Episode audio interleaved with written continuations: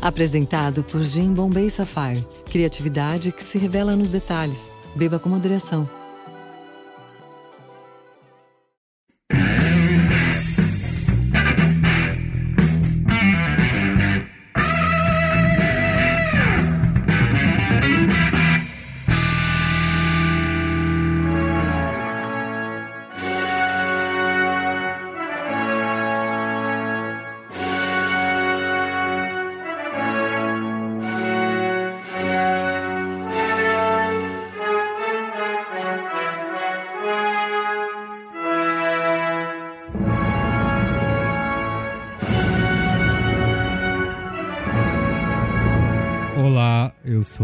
Merigo, esse é o Braincast 104. Certo, Salomilete? Em Brasília, 9h36 da noite. Muito bem. Salomilete, último programa... Não, último programa não. Isso é só não comentando nos comentários. é... Vamos falar do de hoje, né? Isso, programa de hoje, estamos aí com várias pessoas, marchas para a família, com Deus, o Satã, sei lá mais quem. o rocambole fresco, como já disse o Isso. Ricardo Boixá. Isso. É, então a gente vai discutir realmente o que aconteceria com a gente se o golpe fosse hoje, com uma contextualização histórica e o papel da mídia, da cultura, das artes, criatividade, etc e tal. Muito certo? bem. Estamos aqui hoje com o Alexandre Maron novamente. Olá, Braincasters. Boa. Luiz Assuda de volta. Luiz Olá, Assuda. olá. Tava com saudade Tá, também. pessoal com saudade também, perguntando cadê o Luiz Assuda. Eu tava, sei lá, numas férias forçadas e jogaram no calabouço. Quem não se comporta num programa vai. É, foi mais ou menos quando eu, eu falei, eu não, eu não quero falar sobre o Nicolas Cage, jo- me jogaram no calabouço. Ah, exatamente foi por isso, é verdade. Foi exatamente por Mas isso. acabou a pena já? Não eram 10 programas? É, mas a gente resolveu. Ele pegou um habeas corpus. Ó, dita- Também ó, o pessoal ditadura. pergunta, cadê o Yasuda, cadê o Yasuda? E que vocês já ouviram aqui a voz do nosso querido polonês Gustavo daqui no Mafra. E aí? Boa. Beleza? Tamo aí, Saulo, comentando? Os ilustres, então, comentaremos os, né, os comentários do último, da última edição da, do nosso folhetim semanal. Que isso? Muito bem. Tá louco. Tô no clima, tô no clima.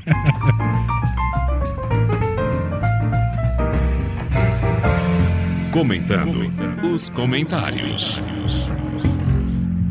Último programa, Saulo Milete, O último programa. número 103, retrospectiva dos videogames, certo? Muito bem. Estivemos aqui com o nosso amigo Alexandre Ottoni. E tivemos vários comentários, selecionei aqui alguns rapidinhos. Ó, o Eduardo Rodrigues Fonseca diz que a gente devia ter comentado mais sobre Kid Chameleon, Golden Axe e Rock'n'Roll Racing, que foram jogos que marcaram uma geração. Eu quando vi o comentário dele, falei, caramba, tinha que ter falado de Rock'n'Roll Racing. Nossa, Golden Axe, cara. É, a gente não falou de muito jogo. Não, a gente tinha que ter falado de Heroes, cara. Não, eu tinha, cara, a gente pode falar todos os jogos aqui da nossa adolescência. Heroes, Heroes O Atari foi uma Coelho, mudança. é, tem 38 anos, ele falou assim, ó, nunca escrevi pra vocês, mas resolvi perder a virgindade benóvica com apenas uma frase referente ao qual é a boa do Guga sobre shows. Guga Mafra, o sommelier de música. Abraço. Agora eu vou ler aqui, ó, na, na íntegra aqui o comentário do Bruno Assarici, de 25 anos, programador de Piracicaba, em São Paulo. Ele faz pequenos jogos nas horas vagas e diz: Podem imaginar como gostei desse episódio. Vocês citaram como os jogos de final de geração melhoram consideravelmente. Então gostaria de citar uma curiosidade sobre o Super Nintendo. Além de maior experiência, os desenvolvedores fizeram uso cada vez mais de coprocessadores gráficos presentes no próprio cartucho, algo permitido pelo design do console. Efeitos gráficos que o Super NES nunca produziria naturalmente podiam ser usados se tais chips fossem embutidos nas fitas. Empresas como a Capcom podiam utilizar seus próprios chips para efetuar cálculos mais complexos e re- renderizar efeitos específicos. Star Fox, Super Castlevania Yoshi's Land Island são exemplos de jogos que só foram possíveis da forma como foram lançados através dessa feature. Feature, legal, né? Foi a forma de expansão mais bem pensada até hoje, e talvez seja por isso coisas como essa que ainda acreditamos na Nintendo. Não sei dizer nenhum periférico de expansão que tenha sucedido comercialmente.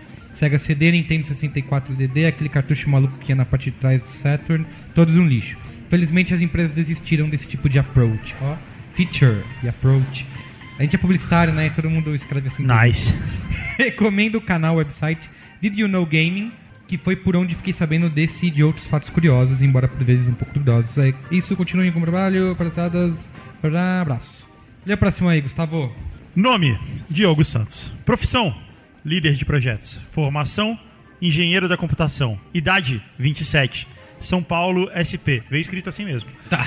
Saudações caríssimos. Primeiramente, gostaria de agradecer por fazerem parte do meu dia. Apesar de não ser, a priori, público-alvo, são referência em conteúdo, incentivadores de reflexões e, por que não, com o passar do tempo, aqueles amigos virtuais que toda semana passamos para saber como estão e prover uma gotinha de debate, incentivo a formação de opinião e agregação de conteúdo para nós ouvintes. Que bonito. Isso sou eu selecionando críticas Por como quê? você Por quê, pediu, cara? Por quê? Você cortou o cabelo, Carlos? Ah, de vez em quando, né? Você tá bonito. De cada trimestre. Fico feliz em poder finalmente dar um feedback com uma visão técnica sobre alguns aspectos discutidos. Claro, sem ficar falando difícil, Feedback. vamos trabalhar o maravilhamento. Já tivemos feature approach e feedback Isso, aqui no Feedback. mesmo. Bingo! É. A lenda de que a TV estraga com o uso do console não é de fato só uma lenda. Temos alguns pontos simplistas para elucidar. As TVs, em sua maioria fabricadas até meados dos anos 80, eram valvuladas, o que por si já é um problema em deixá-las ligadas para jogar, pois a válvula não suportaria e queimaria. A taxa de atualização de imagens de um console, apesar de enviadas via cabo RF, possui uma taxa de atualização normalmente operante acima do previsto pelo fabricante, que indiretamente força um overclock na TV. Vocês queimaram muitas TVs? Não. Não, eu nunca. Eu queimei algumas. Sobre a adaptabilidade, coloquei de propósito para gaguejar na leitura. da inteligência artificial dos jogos é um tema que dá uma pauta completa e uma discuss- discussão magnífica sobre a sua evolução em ensaios sobre redes neurais, mas vou tentar ser brevíssimo. Você já falhou nessa, nessa ideia. No início das, das lógicas de ataque com inteligência, era feito com uma combinação de movimentos randômicos do personagem, máquina, dentro de um espaço pré-definido e um ataque direto ao player ao entrar em determinado campo de aproximação. A dificuldade era definida através de uma taxa de acerto randômica, teoria dos jogos de John Nash, que resumidamente determina que o índice de acerto diminua ou o movimento mais lento, até mesmo a percepção, para que o player tenha uma experiência diferente a cada uso. A evolução da IA hoje consiste em determinar através de combinações de alternativas de sucesso e fracasso a morte do jogador, para que os inimigos combinem táticas pré-definidas em grupo e analisem padrões de jogo de player para determinar pontos não utilizados e ataquem por esse meio. Mas fiquem tranquilos, tranquilos mesmo. A revolução das máquinas ainda depende de uma lógica que só nós temos, que é o raciocínio de momento. Caso o Temil queira te prender, peça uma pizza pra ele, ele vai dar pau e bugar. Forte abraço e novamente obrigado por este ótimo episódio. Obrigado por este ótimo e-mail. É, Eu achei, cara, eu acho que realmente esse, esse lance de evolução de inteligência artificial é um assunto explodidor de cabeça, assim, eu me interesso bastante por isso. E daria até pra a gente se trouxer um especialista um dia, né, Quem discutir sabe? esse tipo de É, a inteligência artificial só do Merigo cresce pra caramba que mais um 4x0 no Saulo aí no FIFA no fim de semana. 4 o quê? Cara, ele se esqueceu. 4 o Se quê? Desculpa. Pera aí, como é que é? 4 o quê? 4x0. Gol golaço. Vamos Tá lá, ó. Saudações, Braincasters. Meu nome é Leon, sou de Belo Horizonte, tenho 31 anos e trabalho como engenheiro de petróleo. Vejam só, não sou publicitário. Foi A, a Eu quis- a eu quis- plataforma eu quis- deu. Não, eu quis chamar a atenção pra um comentário aqui, eu quis roubar a atenção. Tá. Cara, esse papo, logo no começo eu queria rebater uma coisa. Muita gente fala isso pra gente, fala assim, não, veja só, eu não sou publicitário e tal. Mas assim, é, eu também não sou publicitário e a gente não está aqui falando sobre Esse é o publicidade. segundo comentário, porque o Diogo Santos do comentário anterior é engenheiro da. Exato, então o que eu queria falar pro, pro Leão e, e, enfim, pros amigos ouvintes é que o Braincast não é um podcast sobre publicidade, nunca foi. A gente fala sobre criatividade. É um podcast para engenheiros, como a gente pode ver. Exatamente. Isso, Mas, cara, não, esqueçam esse negócio de publicitário, porque aqui ninguém é publicitário e. é Como isso. assim? Calma aí. Agora, quando você não for engenheiro, você fala: olha, não sou engenheiro, mas ouço o É Braincast. isso, exato. Comecei a ouvir o Braincast recentemente depois de uma zoação do Azagal no Nerdcast e resolvi conferir. Gostei, atualmente é meu podcast número um. Ele. Toma essa. Toma essa. Não, e, e ele não zoou, eu ouvi, eu ouvi. Na verdade, ele defendeu o Braincast. Que Ah. falaram assim, ah, Zagal, não sei o que. Ele criticou um Se outro. for, aí, zoar, se for zoar, usou o Braincast. Dele não, o Braincast é amigo, eu não vou zoar. Se for zoar, usou o outro. E aí... né? Muito bem. Envio este e-mail para comentar o qual é a boa do Carlos Merigo, esse grande intelectual brasileiro. Tá escrito brincadeira, isso aqui? não tá. Ah, não. Qual é a boa do Carlos Merigo sobre Pandora's Promise? Já aviso, me empolguei e escrevi demais. Tá bom, Guga Mafra? Tá E eu bom, vou vai. ler o comentário inteiro. Vai lá, vai lá, Merigo. Alguém tem que fazer o Merigo parar de selecionar comentário. Não, cara, são bons Sério, comentários. são bons mandem, comentários. mandem os e-mails diretamente pra mim.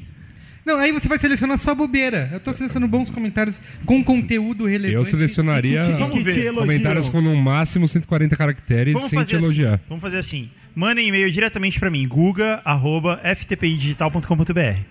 Eu vou trazer o meu comentário, o Merigo traz o dele, vamos ver quem é o melhor. Eu- Esse programa vai longe. Eu não consegui. A sua caixa de e-mail vai ter um problema na próxima semana. Eu queria te dizer isso. Ó, vamos lá, o comentário do Leão. Sou formado em engenharia química, tenho mestrado em ciências e tecnologias nucleares, especializado em engenharia de petróleo. E atualmente trabalho no ramo do petróleo. Que bom. Sempre fui fascinado pela área de energia e estudo constantemente sobre o assunto. O documentário é muito feliz ao questionar os dogmas existentes e difundidos sobre a energia nuclear, especialmente referente à radiação. Comparam diversos pontos do planeta com sites de acidentes nucleares, Chernobyl e Fukushima, e os resultados são surpreendentes, não é mesmo? Meu ponto a defender a energia nuclear é eficiência energética e necessidade. Podemos citar uma questão técnica. A energia contida dentro do núcleo do átomo é gigantescamente maior que a contida nos elétrons. E, portanto, reações químicas geram muito menos energia que uma reação que envolve o núcleo dos átomos. Tá entendendo até aí, Moleque? Opa, Cito uma questão social. Todos os países mais desenvolvidos do mundo têm um suprimento constante, seguro e ininterrupto de energia, que possibilitou seu desenvolvimento. Exemplo, Japão, países nórdicos, Inglaterra, França, Alemanha... Outra questão é ambiental. 350 gramas de combustível nuclear de Angra 2 gera a mesma quantidade de energia que a queima de 700 kg de óleo combustível ou 1.200 kg de carvão, sem emitir praticamente nenhum gás do efeito estufa, colaborando com o meio ambiente. É impossível manter o mesmo ritmo de crescimento do uso de energia elétrica no mundo por muito mais tempo sem causar grandes danos ao meio ambiente. O que temos à frente são três escolhas, ao meu ver. 1. Um, manter esse crescimento, garantir fornecimento de energia e desenvolver os povos e as nações e foder o planeta com energia fóssil. 2. Cessar ou diminuir o crescimento, obrigar povos e nações a estagnar seu desenvolvimento para não foder o planeta.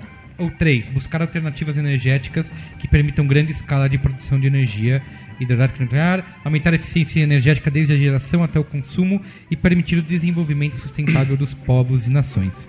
Agora que vem a parte mais importante para você, amigo ouvinte. Claro que ninguém quer ser imp- impedido de poder adquirir um PS4 ou um Sony, ter sua TV de LED com home tite e ter seu, laser, seu lazer em casa devido à falta de energia. Ter seu lazer afetado, provavelmente. E melhor seria se o lado de fora da sua casa não fosse transformado em uma estufa de gases tóxicos. Poderia escrever uma dissertação aqui, mas de- já me alonguei demais. Parabéns Não, não, que isso. Continua, por favor. Já ouvi uns 20 e aqueles aos quais os temas não me agradaram, as sessões de comentando comentário e qual é a boa, me proporcionaram um nível de satisfação que procurava. Certo, senhor Guga Mafra? Um grande abraço a todos, Carlos Leão de Alvarenga. Pera, pera aí que ainda tem mais 4 PS, por favor. PS1. Energia solar é muito boa para aquecimento, mas não para geração de energia. Os painéis solares necessitam de muito muitos metais pesados. Têm vida curta e só geram energia durante o dia. E onde essa fonte é mais abundante é justamente onde o aquecimento de casas, água, etc. é menos necessário. PS2, energia eólica e das marés é intermitente e pouco efetiva. PS3, bom videogame. PS4, muito caro, vou procurar um Sony. A galera não para com as piadinhas do PS. né? É isso então? Acab- Acabou? Já? Não tem mais Guga é um? muito chato, velho. Você Vamos vai ser, vamos fazer a um. audiência vai passar a te odiar depois desse. Vamos Porque você tá querendo acabar com a liberdade de expressão das Cara, eu, pessoas que- no eu tô programa. querendo. Não, eu não tô querendo acabar com a liberdade. Eu tô querendo começar com a síntese de expressão das pessoas.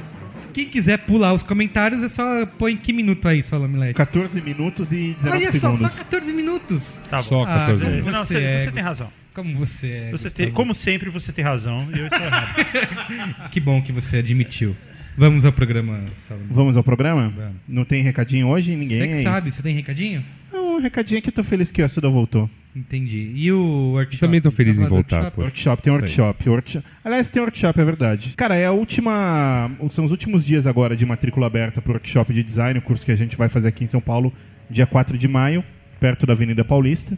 Ah, a gente vai falar sobre história do design, estudo de cor, que envolve composição cromática, fundamento, construção de acorde cromático, tipografia com percepção, regra essencial eh, do uso, né? Manual, que, que seria um manual de uso tipográfico, eh, análise de tipos, como você escolhe um determinado tipo para usar em um projeto, sistema áureo, grid, modulação e depois a gente fala sobre modelo de trabalho e dá um rolê por designs eh, famosos do mundo e tal. Então tem tudo aqui no post, Piriri.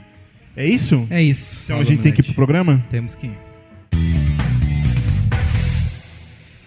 Nós aqui, como falei na introdução, na semana passada, no dia 1 de abril, fez 50 anos né, do golpe. Nada, nada como uma data como essa pra comemorar o golpe, De né? 1964. E assim, é uma, é uma questão que os fantasmas continuam aí soltos, a gente tentando ex- exorcizá-los, e as questões dessa época refletem muito o que é a sociedade hoje. Sim. Certo? E assim, e a gente tem, num mundo em que estamos tendo marcha da família, pessoas pedindo a ditadura de volta, porque naquela época que era bom, etc Sim. e tal. Saiu também recentemente um estudo da Economist, te dou um dado, Salomete, dizendo que a democracia ela vive uma crise, né? Que assim, mais da metade da população do mundo, só menos da metade da população do mundo vive algum tipo de democracia e É, só isso, um- isso por causa da China, né? Porque, É, também. Chi- Mas a, assim, China, a China puxa a o número China- um pouquinho. né? é, exato. E só 11% das pessoas, são 25 países, é que vivem realmente uma democracia completa. Então, 25 países. É, 25 países. E assim, a gente tem várias nações que são berços democráticos vivendo crises econômicas, né? O próprio Estados Unidos, Reino Unido, França. E a gente tem nações capitalistas que não são democráticas, que estão se aproveitando aí nas ulti- na última década, principalmente, de um crescimento econômico gigante. Sim. É, então a gente. É por isso que eles dizem que a democracia vive uma crise. E isso é uma coisa legal para a gente discutir no Braincast, um programa que- onde a gente fala bastante de criatividade, cultura e mídia, de como afetaria, né, de como o mundo seria, afe- como o Brasil seria afetado se nós vivêssemos Sim, uma sim. ditadura. Então a gente só precisa entender que o golpe não foi uma coisa, né, que aconteceu, sim. No vácuo. É, no vácuo, numa tacada única. Sim. Teve todo um processo de acontecimentos em cadeia, né, enfim, é, desde os... Dá, dá para citar, inclusive, desde o fim do, do primeiro governo Getúlio Vargas e como as coisas foram se encadeando no mundo e no Brasil até culminar em 64. O Jango tava no poder antes do golpe, né? O Jango estava no poder, mas o Jango é uma questão curiosa, porque eu me lembro até da- das brilhantes explicações sobre o que foi o governo Jânio Quadros.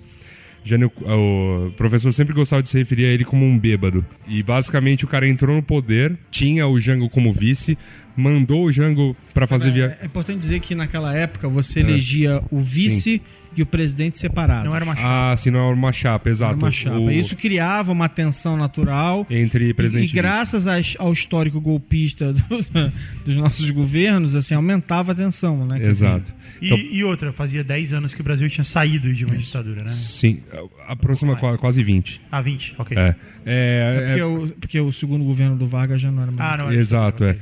É, a gente teve. A gente, o Brasil viveu uma democracia desde 46, né? Que é o que entra o Dutra substituindo o Estado Novo do Vargas.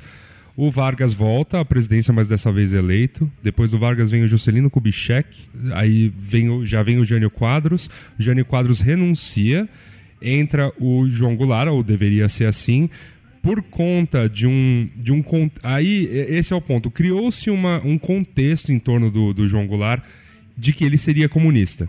E isso, isso era sempre agravado por algumas situações em que ele, ele se enfiava ou, ou que a mídia enfiava nele. Por exemplo, no dia em que o Jânio Quadros renunciou, o Jango estava na China, Sim. fazendo alguma viagem, tipo, viagem oficial, assim, do, do governo. Mas onde que o João Goulart tá? Na China, assim, alguma, coisa do, alguma coisa do gênero. O- Tinha o que- várias declarações polêmicas, assim, né? Ambíguas, do tipo, ele falava, ah, o, o comunismo é o menor dos problemas, né? A gente tem Sim. outras coisas. E a gente precisa entender que o mundo tava num, tava num momento em que o comunismo era o grande inimigo comum Sim. de todos, né, que Vivíamos viviam... no período da Guerra Fria, né? Exato, que vivia, sei lá, da Europa pra cá, do, Isso. do globo.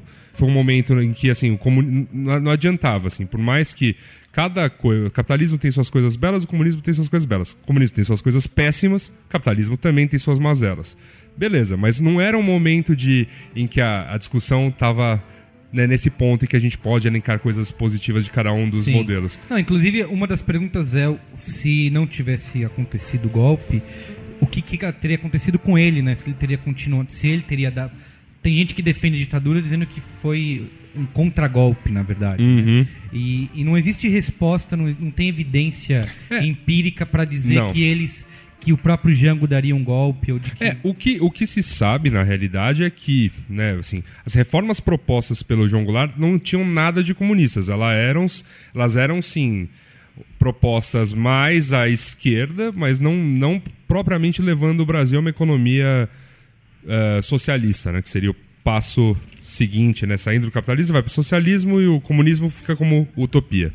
é, não, eram, não era nada disso. Na verdade, o que ele ia fazer era distribuir um pouquinho melhor o, os arranjos, o que, o que se tinha na época. Então ele ia fazer sim uma reforma agrária, e em reforma agrária não entenda tirar a terra das pessoas e dividir igualmente, mas na verdade dar melhor potência, dar melhor uso a algumas terras improdutivas para o tanto de trabalhadores que você tem na, na, zona rural. Era basicamente isso que ia ser feito. Né? Até hoje, quando se fala em reforma agrária, é basicamente fazer isso. E não. Eu, eu não vou chegar lá, sei lá, numa, numa cutrale e, meu, fatiar ela igualzinha e botar um fazendeiro em cada uma. Sim. Isso é utópico. Mas eu posso sim aproveitar certas terras que já tem algum tipo de plantação e que não estão rendendo bem, enfim, e melhor usar para para colocar um, um, trabalhador que ele tenha, sei lá, um, um, um plantio de subsistência, conseguir ainda vender o excedente para ter uma própria renda, enfim, isso ajudar a dinamizar a, a produção do campo. Enfim, É, são mas- discussões, são discussões que existem. Não estou dizendo quem está certo e quem está errado, eu só estou falando que reforma agrária não é sinônimo de comunismo. É Sim. só isso. É, mas o fato é que ele não, ele não tava sozinho, ele tinha oposi- oposição, e a oposição sempre tende a, a, a fazer qualquer proposta da situação parecer muito pior ou muito Sim, mais sim, extrema. com certeza. Etc. Só que é aí muito, a gente é muito fácil dizer É. isso hoje, muitos anos depois, ah, não era isso e tal. É. Mas na época, ninguém. A oposição não aceita que não, é ok, é, de fato o cara tá. Não, e, e pior, né? Vamos dizer assim, você tem todo esse lance do fantasma do comunismo. O Jango já tinha em si um- alguma coisa de. Hum, eu acho que esse cara é. E toda essa noia que se vivia na época. Então, é, vamos dizer assim, você foi, isso só foi se somando. Você já tinha dentro do, do exército brasileiro, vamos dizer assim, linhas que pensavam em golpe desde 1950 e pouco. E vovô Assim, garoto. É, é. Não, assim, desde, desde que saiu o Estado Novo, as tensões golpistas são fortes no Brasil. Só que a, a- a democracia foi se segurando, foi se. Foi, foi se consolidando meio no mambembe, né? Chegou ao ponto de. eh, as pressões em cima, por exemplo, do Getúlio Vargas eram tão grandes que o cara se matou. Mas existia, sim, uma pressão é, em, em termos de condução do governo e, e- e e o que a oposição queria, que talvez pudesse ser um golpe para evitar que o Getúlio Vargas desse um novo golpe, porque ele já havia dado um golpe com o Estado Novo. Quer dizer, o Brasil era eh, tinha golpes e contragolpes a vir a qualquer momento. Era um estado, eh, era um estado eterno de tensões que, a- que em que a política vivia. Então, é, é, é- fica fácil, obviamente, fica fácil dizer hoje que ah, é, talvez se não houvesse golpe não haveria nada, o Brasil seguiria seu rumo. Talvez não, talvez tivesse um golpe, mas eu acredito vendo, né, assim, e a- analisando friamente a história que o espaço de golpes acho que já tinha ido. O próprio suicídio do, do Getúlio Vargas, né, quando, quando ocorre, consegue frear um pouco, um pouco os ânimos é, golpistas na época. Você tinha uma, você tinha uma, parce- uma ala da imprensa que batia bastante no, no cara, enfim, e depois eles viraram políticos também e, e continuaram essa, essa questão de po- posição e situação. Tá, é, mas aí a gente tem. um- existe um consenso de que na época, é, para grande. para toda a mídia pra- praticamente, isso parecia uma ótima ideia. A maneira de garantir a democracia seria realmente. É, não dá- militares- Também não dá pra dizer toda a mídia. Por exemplo, é, da mesma maneira que a gente fala que. Acho que em os- maior e menor é, grau, Os, né? grandes, os grandes jornais que hoje existem defenderam. Então, né. Só pra citar alguns, a Folha de São Paulo ficou bem conhecida por defender, o Sim, Estadão Estado ficou bem São conhecido Paulo. A por Folha defender. tem o caso dos carros eh, de- Que eram emprestados. que eram emprestados para levar a galera lá pro. É, mas vou me até a 64, depois a gente entra Tá. em 70. É, não, aí você tem o Globo também, ah, que, ah, que apoia na época, entre outros jornais existentes eh, de outros estados, como a gente é de São Paulo, né, a gente acaba ficando mais é, é, preso nesses. Cê- como você também teve a imprensa que ah, que estava do lado do bloco, esse bloco que não queria o golpe era o bloco legalista. Legalista porque eles simplesmente queriam que a lei fosse mantida, ou seja, que o presidente assumisse, que ele fosse mantido no poder e que houvessem eleições livres, da- acho que depois, dali a dois anos.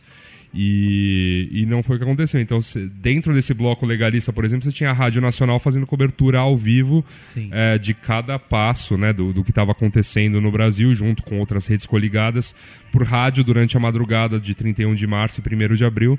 eh, tentando manter as coisas mais calmas, mas a rádio foi tirada do ar assim que os militares É, entraram. Eu queria já entrar nisso pra gente entrar É. no nosso tema de vez. Vamos lá. Que é assim, vários eh, esses grandes jornais que apoiaram o golpe na época, depois começaram a sofrer vários tipos de censura. eh, inclusive tem, tem casos famosos como acho que é o Estadão colocando Receitas de- Camões, no Camões. meio do, das partes censuradas, porque não podia deixar espaço em branco, porque É, senão os acho, leitores. acho que era o Jornal da Tarde, que também é do Grupo Estado, né? Que colocava receitas de bolo que não- nunca davam certo. Sim, a, a própria a revista Veja, veja só. Colocava diabinhos na, na- na- nas partes censuradas, porque eles eram é, indicados a não deixar espaço em branco, porque senão os leitores saberiam, obviamente, que ninguém era burro depois de um tempo Tinha alguma coisa aquilo, errada. É, sabia Uhum. que tinha coisa errada. E aí, quando a gente começa a ter é, pessoas que, defendi, que defenderam o, o golpe em 64, começando a ter um a ter a sua liberdade e a sua o seu direito de se expressar sendo censurado, né? Sim. E, e é isso que é uma coisa que muitas das pessoas que defendem a volta da ditadura hoje eh, não conseguem enxergar, né? Que, que algo que você está defendendo hoje, que você acha que isso é super correto, deve acontecer, talvez mais pra frente aquilo vai, vai se, se voltar contra você. Né? É, o mais interessante de tudo é que, assim, na época que, de todo mundo que argumenta defender, que defendeu a ditadura em 64, ditadura não, desculpa, o contra-golpe, a revolução, né? Porque Isso, defende chama de revolução, exato. ou contra-golpe, não chama de golpe militar, enfim. Mas eh, quem defende, defendia que era necessária intervenção militar para que não houvesse o golpe comunista e as eleições de 66 pudessem ser realizadas sem grandes Exatamente. problemas. Ah, é. tá- tá- Essa, É, é, essa achavam que iam durar É menos tempo. importante, é, mas é É. importante dizer isso, né? Porque assim, também é, é grande parte desse, desse apoio que aconteceu na época de vários setores da sociedade civil, eles tinham a ver com o fato de que eles enxergavam uma crise e, e como é que é? não estou nem, nem por um segundo defendendo o que aconteceu, mas o ponto é, eles enxergavam uma crise Uhum. e sabe lá de onde se tira essa inocência na cabeça das pessoas, eles achavam que Ah, eles iam entregar vamos lá, o governo. vamos lá, de onde se tira, se tira? As pessoas estão defendendo isso hoje, que os militares Não, entrariam não, no poder não, é dois ponto. aninhos depois, Esse tá é o tudo ponto, esse é o ponto, eu vou chegar nisso. Então, assim, sabe de lá de onde se tira essa inocência de achar que você vai entregar o poder para um grupo, um poder absoluto para um grupo, ele vai te devolver com a maior tranquilidade. De boas. E eu, eu chamo isso, eu chamo isso de queimar os seus direitos civis em praça pública. Uhum. É basicamente isso que eu, que eu- é assim que eu enxergo esse, esse tipo de coisa. Então, é, é, a, a, a, a ideia deles era de que você ia pegar e ia entregar para um, pra uma- pra um governo de exceção durante algum tempo. Eles iam arrumar a casa e devolver o, o governo ah, e, e é que é? convocar eleições. Sim. Porque sempre, aliás, assim, geralmente esses, esses regimes que assumem são assim, né? Não, não, a gente vai assumir aqui, vamos arrumar casa, vamos convocar eleições e a gente volta à Isso, normalidade. É exatamente. sempre não assim que acontece. funciona. A história cara, já nos ensinou Exato, que é assim agora que no- funciona. com né? a Primavera Árabe no Egito foi isso também, né? Todo mundo pedindo é, a cabeça do Porque- cara e o que entrou era pior do que o anterior. Porque as ditaduras nunca se reconhecem como ditaduras. É muito importante dizer, né? Qual ditador que fala assim, ó, gente, eu, Eu sou sou ditador. ditadura. Beleza, pessoal? Eu aqui, ditador, eu tô aqui pra ditar. Ou cara- Beleza. Mas o fato é que, uma uma outra coisa importante dizer, e eu também não estou defendendo nem por um segundo o que aconteceu, mas outra coisa importante dizer é que de fato havia muita bagunça. De fato se criou um clima favorável a isso. Porque eh, o presidente João Goulart tinha, eh, perdeu o poder no meio do, do caminho, se aprovou uma, um governo parlamentarista, Sim. e aí o- a gente passou a ter um ministro que governava o país Não, e, realmente. que- e que isso foi colocado como condição para ele poder assumir, porque é, Para ele poder assumir. foi, é. foi- vamos dizer, houve um, houve, houveram algumas tentativas de golpe antes do, do, do grande golpe. Então E esse próprio- acho que foi, e a própria renúncia do Ah, presidente o- eleito o- leva o a um clima de, né? de bagunça. É, então existia de fato um clima de bagunça de caralho, ninguém tá cuidando dessa, dessa Você porra, sabe tá de, uma, tudo- sabe de uma curiosidade interessante sobre o- a renúncia do Jânio Quadros? O- ele viajou de, de Brasília a São Paulo com a faixa presidencial. Não. Aquele maluco achava que ia ser aclamado pelo povo. aclamado. É, mas o Collor repetiu isso anos depois. Sim. né? Fez a mesma coisa. Ele co- convocou a Exatamente. população. ah, Vou falar pra, pra nossa audiência que não viveu esse ano, não viveu essa época. Mas o Collor convocou a população toda a vestir verde e amarelo num dia determinado, porque ele pre- precisava de apoio e tal, porque ele já estava muito. eh, eh, ele já estava muito sem poder e tal. E ao contrário, a Galera população vestiu preto. e só piorou a situação dele. Sim. Eu quero fazer uma pergunta para os ilustres bacharéis, que é o seguinte: é, quando a gente fala desse modelo, enfim, da ditadura, que, que foi o que a gente viveu aqui, ah, algo que vem na minha cabeça é o modelo fascista. E eu queria perguntar para vocês se sim existe uma similaridade realmente nos dois, nas duas gestões governamentais. Eu estou perguntando isso pelo seguinte, porque o governo fascista ele é genuinamente ah, uma, uma autocracia, quer dizer, ele mesmo, seja um cara ou um grupo, ele detém o poder e, e, e faz aquilo. Quer dizer, poxa, é, existe uma lei que me impede de fazer aquilo que eu não posso. Então, legal, é só mudar essa lei, ponto final. É, existe realmente uma similaridade ou não? É, sim e não. Vão- acho que tem, temos que ir um, um pouquinho por partes. É, o Brasil teve duas ditaduras durante o século XX, ditaduras reconhecidamente ditaduras. Teve o Estado Novo com Getúlio Vargas, e o Getúlio Vargas era um grande entusiasta dos ideais fascistas, apesar de, na Segunda Guerra, por questões é, econômicas, ter se aliado ao grupo é, Dos aliados. dos aliados, mas, eh, mas enfim, em termos políticos, o pensamento dele estava mais perto do Mussolini do que dos Estados Unidos. E o Estado Novo, de certa forma, prova um pouco o ponto. E a gente teve a, a ditadura militar. A ditadura militar, ela se assemelha, vamos dizer assim, na, na questão de, eh, de, de de poder, mas ah, em termos econômicos, até em termos de organização do trabalho, aí eu não consigo fazer grandes paralelos com o fascismo. É, até, a- até porque me, fal, me falta conhecimento para entender, por exemplo, como o Mussolini organizou o trabalho interno na Itália. Eu sei como os militares fizeram aqui no Brasil. Pô, mas tinha uma coisa, agora que você falou isso, tinha uma coisa É. que eu achava assustadora no, no fascismo, que é o lance das músicas. O fascismo tinha hinos. Sim. Tinha vários hinos que eram músicas para que a juventude canta. Que a- as letras falavam, tipo, Mussolini é o nosso é o nosso líder e tal. E as músicas elas tinham o objetivo de fazer as, as pessoas meio que entrarem num transe, sabe? Entrarem É, num, é. numa- num, num, é, num transe coletivo por causa daquilo e entrar na mesma vibração e tal. E, o, e a, a ditadura militar tinha muito isso, né? Tinha esse lance das músicas. Teve, teve um Ah, lance o- ufanista. É, teve um lance Mas fanista, sim. músicos festivais, mas- Dom e Ravel, tinha, tinha umas paradas É. assim, né? Mas eu acho que assim, tipo, eh, no fim das contas, é, é, fascismo é só, é, é só um, um subgrupo, uma subclassificação de governo De- de- autoritário. sim. né? Quer dizer, com, com características específicas da, da- da- daquela, daquela época. É, é militarismo, é, é autoritarismo, blá, blá. Mas assim, no fim das contas, ditadura é ditadura, cara. Ditadura é um grupo, um- uma pessoa, ou um grupo, nunca é uma pessoa, né? É, uma, é, é representado por uma pessoa, mas um grupo se coloca, se instala no poder, tá? queima a Constituição, e aí geralmente faz uma Constituição nova, que é uma é uma Constituição de fachada, né? Porque você. É, é o que eu sempre digo, o ditador nunca se enxerga, nunca se admite ditador, e aí a partir daí eles começam a ditar as regras.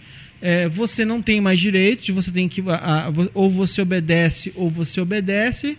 Né? É, It's my way or the highway. No caso The Highway, geralmente pode ser jogar você de um barco, de um avião, jogar você num porão, esse tipo de coisa.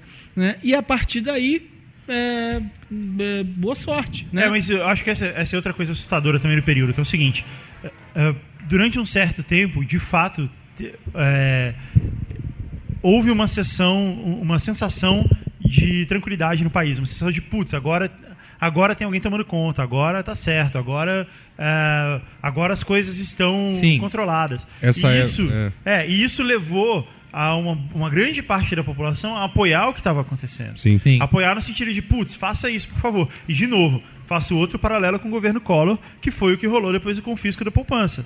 Ao invés de você. Quando, quando o cara foi lá e tomou na mão grande todo o dinheiro da, das pessoas, da poupança das pessoas, deixando só 50 mil cruzeiros, sei lá. é, ao invés das pessoas ficarem revoltadas e saírem à rua rasgando as roupas, elas apoiaram, não, beleza, vamos pagar essa conta aí. Se, se isso vai resolver, se, é isso- se esse é o sacrifício que a gente precisa fazer para que as coisas melhorem, a gente vai fazer isso. E foi, isso rolou muito na, na ditadura, né, nesse começo, que foi o que deu conforto para eles começarem a, a se instaurar muito mais e tornar isso mais longo e começar a legislar eh, com leis cada vez mais duras. Na realidade, na realidade, o que, o que acontece é você te- as tensões não acabaram em 64, houve o golpe, mas você tinha ainda os sindicatos eh, de, t- de trabalhadores, sim, mais É, eles foram, eles foram ah, endurecendo. foram endurecendo por quatro anos até que você tem o AI-5, o AI-5 é de 68, né?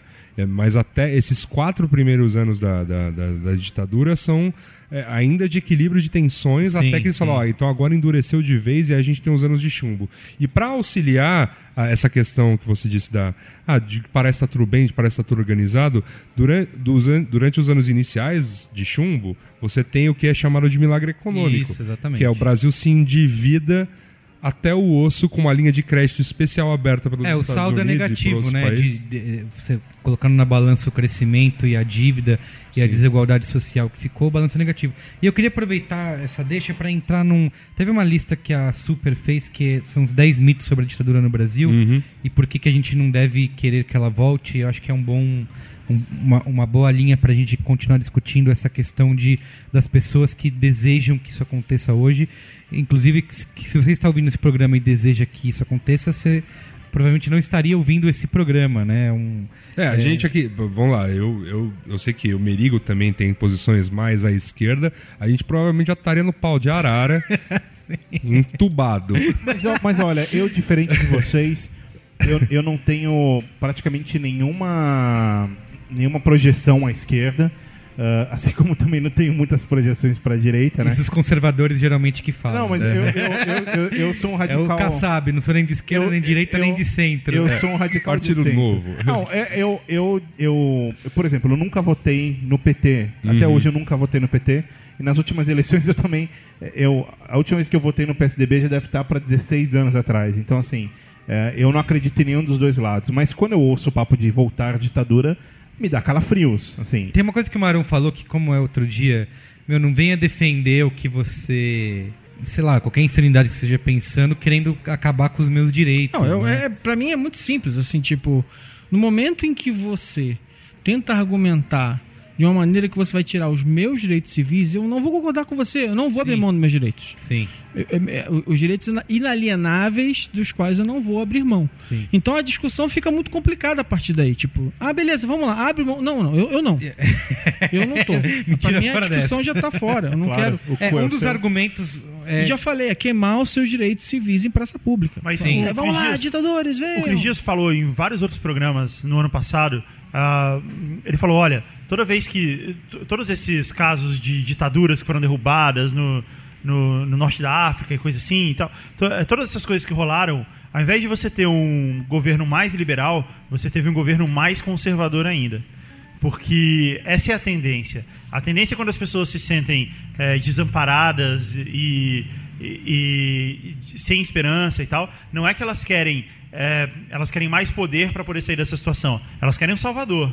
E aí é nisso que entra esse tipo de governo mais eh, eh, mais conservador, ou mais religioso, ou mais controlador, etc. Tá. O, o, o, o conceito de. Eu, eu sempre achei muito curioso a distorção dele, né? Porque o, o conceito romano de ditador é, na verdade, muito bom. Ele, ele não é nada negativo, né? O, é, o ditador ele ele era eleito pelo Senado, por um cônsul, né? Pelo Senado romano, é, em tempos de crise. Assim que ele fosse eleito, ele passava por uma investigação. para ver se o cara realmente então entrava lá no Google, ver se o cara entrava no No Facebook. Google, do- no Google Isso, Romano. No Google Romano, no Facebook, para ver se tinha alguma coisa ruim lá e tal.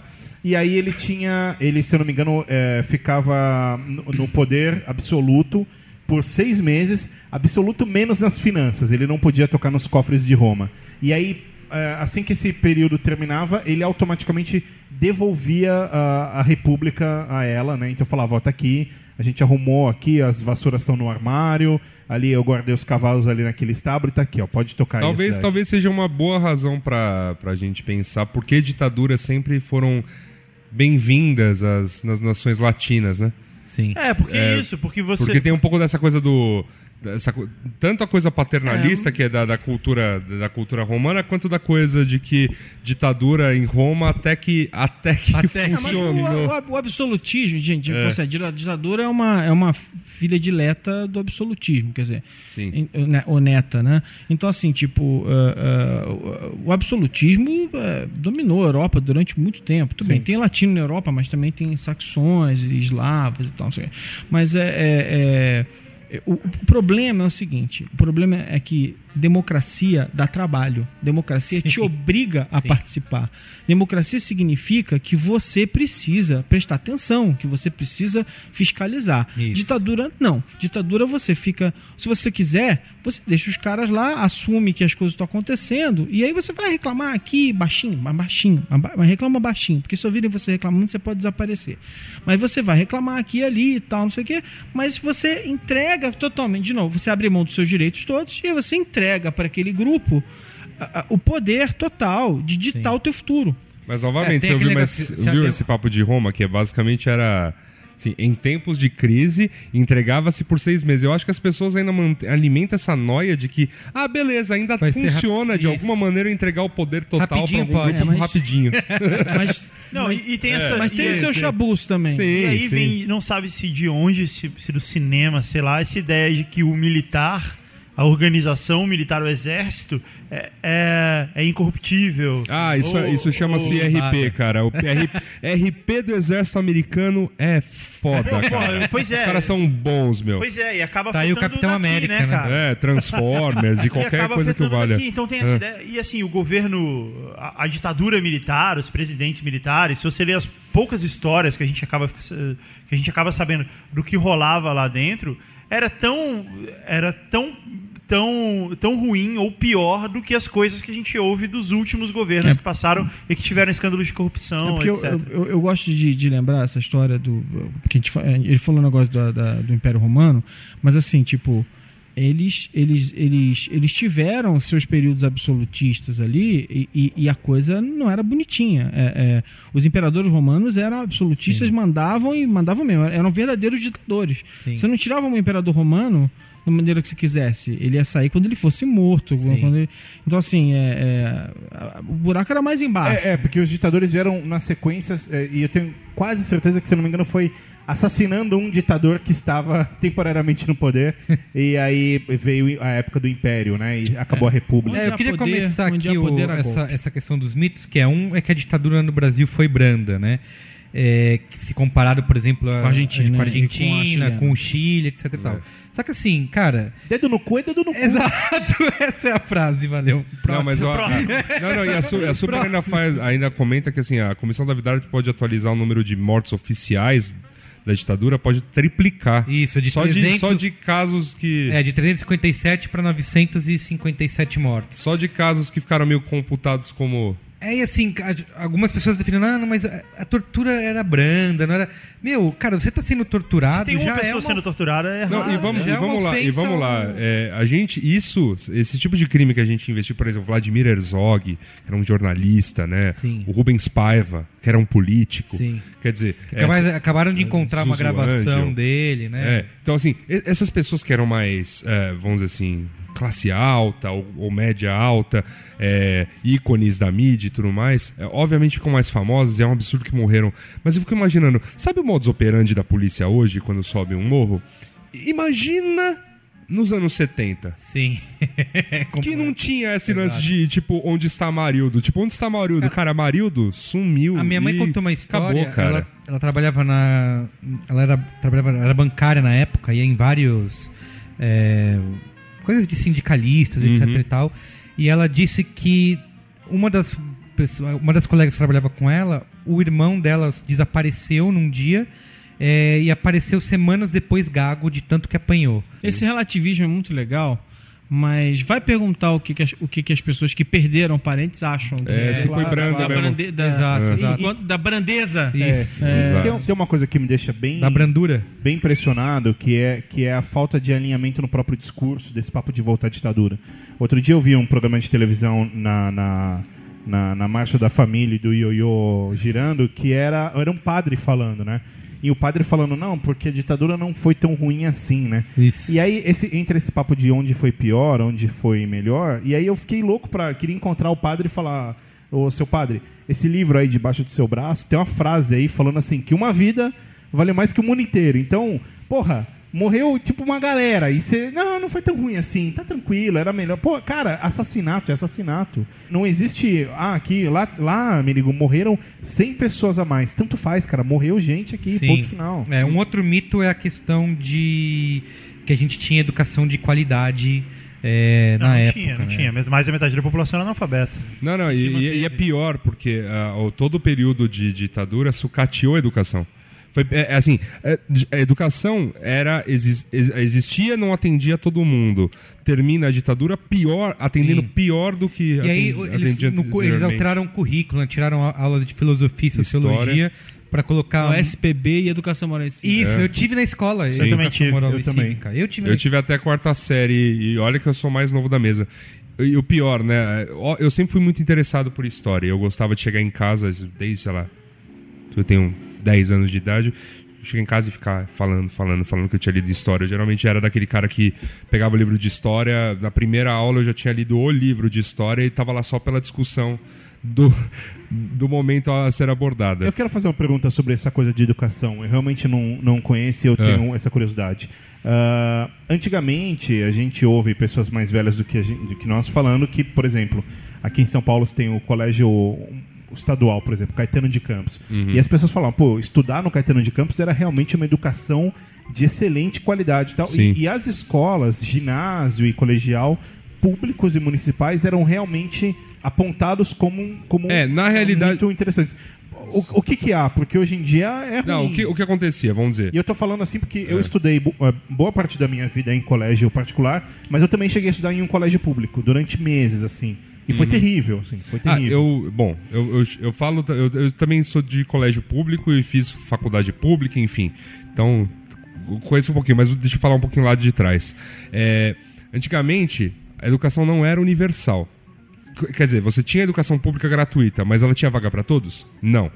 Beleza. Então você tinha os colégios públicos, que eram tidos como de boa qualidade, porque existia um, um currículo ali que estava male male atualizado, tava, servia bem para as pessoas. Então quem conseguia vaga para estudar numa, como você falou, numa Caetano de Campos, numa ou num colégio mais respeitado, né, mais estadual, ou seja, de graça ou municipal, ia ter uma educação de qualidade que ia preparar o cara, inclusive, para ele estudar na- nas melhores universidades do país, que também eram vagas, né? Míseras para pouca gente. E você tinha umas poucas escolas particulares que, segundo minha mãe e meu pai, né, que viveram a época, era para o aluno que não conseguia se dar bem, conseguia a vaga no, no colégio público, ou seja, tinha uma grana ali, tinha um, era, era de uma família, porque não era assim, não era o pobre que estudava no colégio público, era o era alguém de classe média. Tá. E só que ele não ia, não conseguia acompanhar o ritmo. Então a escola porque não é particular questão era de- pro, é porque é importante dizer assim, não é questão só de pagar mensalidade, gente, é questão de ter disponibilidade pra de ir- vida para estudar, né? Não, é, porque vamos lembrar que assim, a gente está falando de um país em que a população ainda é maciçamente rural. A gente está falando de um país que, se a gente acha o nosso transporte público hoje ineficiente, É. ele é inexistente, É no- inexistente. nessa época. Sim. É, enfim, todas as estradas são de terra, E- tem poucas então, mesmo rodovias. sendo público, quem ia à escola era quem tinha tido uma estrutura familiar ah, ba- Melhor. mais arrumada Sim. desde o início. Então é importante dizer isso, porque Tá. tem uma aristocracia formada eh, de- de- de- desde então. né? Então é importante lembrar, né? que- E essa aristocracia eh, conta as histórias sob esse ponto de vista. Então é naturalmente. Ah, que as não, coisas ah, funcionavam as coisas melhor e Tá, tudo mais. tá. tem um, tem um artigo que eu acho ótimo do, do, do, do Isaac Asimov, meu ídolo de, de, mole, de, de moleque, que o Isaac Asimov ainda era vivo quando era moleque, e ele escreve, e esse artigo chamava Os Bons Tempos de Outrora, em que, em que sempre tem essa coisa né, das pessoas falando, ah, mas bom mesmo, era, Era naquela país. época e tal. sei lá. E aí ele fala, bom mesmo, era, era na Grécia antiga, aquela coisa maravilhosa. É, vai ser escravo na Grécia antiga. Vai ser, vai estar do lado errado para você ver Exato. só como é bom. É, bem bacana. tipo, Uma das outras questões é que também a saúde, gente dizendo que a saúde não era o caos que é hoje, né? E quando na verdade você tinha o atendimento público era restrito a quem tinha carteira assinada e disparou na década de 70. Mais o- da metade da população não tinha carteira Exato, assinada. exato. E assim, chegou a bater 98% dos atendimentos médicos eram em clínicas particulares, Sim. né?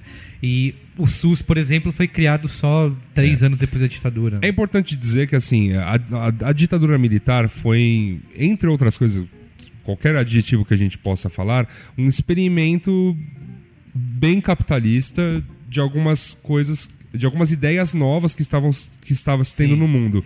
É, Tipo, o a, infra- a infraestrutura vai salvar o. é, o país, Chile, né? por exemplo, foi, foi a ideia mais, vamos dizer assim, mais acabada desse ideal eh, neoliberalista. Lá a coisa foi ainda pior em termos de sucateamento do, do, do, do aparelho do Estado em prol da iniciativa privada para que, eh, vamos dizer assim, você, a saúde não fosse mais um problema do governo, a educação também não fosse mais um problema do governo. Sim. Aqui a gente caminhou durante 20 anos nessa direção, né? Então, sucateio, a, a pouca educação que eu já tenho eu vou sucatear e deixar para as instituições privadas. O que acontece quando a ditadura acaba? Você ainda tem escola pública? Tem. Mas as escolas estão lucrando. né? Os grandes colégios das, das grandes cidades são colégios particulares. É, um colégio é uma ótima empresa. Sim. A, a saúde. É, você encerra a, a época de ditadura já com hospitais privados, toda uma política de plano de saúde e o SUS, né, o Sistema Universal de Saúde, só inventado após a Constituição, né? Porque a Constituição é quem vai garantir que o. Brasil, na verdade, 88, volta, né? é, o Brasil volta a um modelo mais, vamos dizer, digamos, europeu, né, de, de provimento de serviços por parte do Estado, e aí eu volto a ter que oferecer educação, volto a ter que Isso. oferecer saúde, eu crio, recrio, né, é, serviços universais. Mas a gente caminhou durante a ditadura para um modelo que, assim, funciona em alguns países, funciona. É o mais correto? Há controvérsias. E, de certa forma, não atendeu bem a maior parte da população brasileira. Então não foi, talvez, o melhor, a melhor coisa que a gente viu. A gente se prende, na opinião de algumas pessoas, que viveram muito bem a época da ditadura, mas não. Eu, eu posso dizer com certeza, não foi a maior parte da população. Sim. A desigualdade aumentou muito nesses 20 anos. A aí. nossa Constituição é de 88. 88. Isso. E a dos Estados Unidos é de 1788, não é isso? São, são 200 Ah, anos. mas tudo bem, tem um trilhão de emendas também. Tá, tudo bem.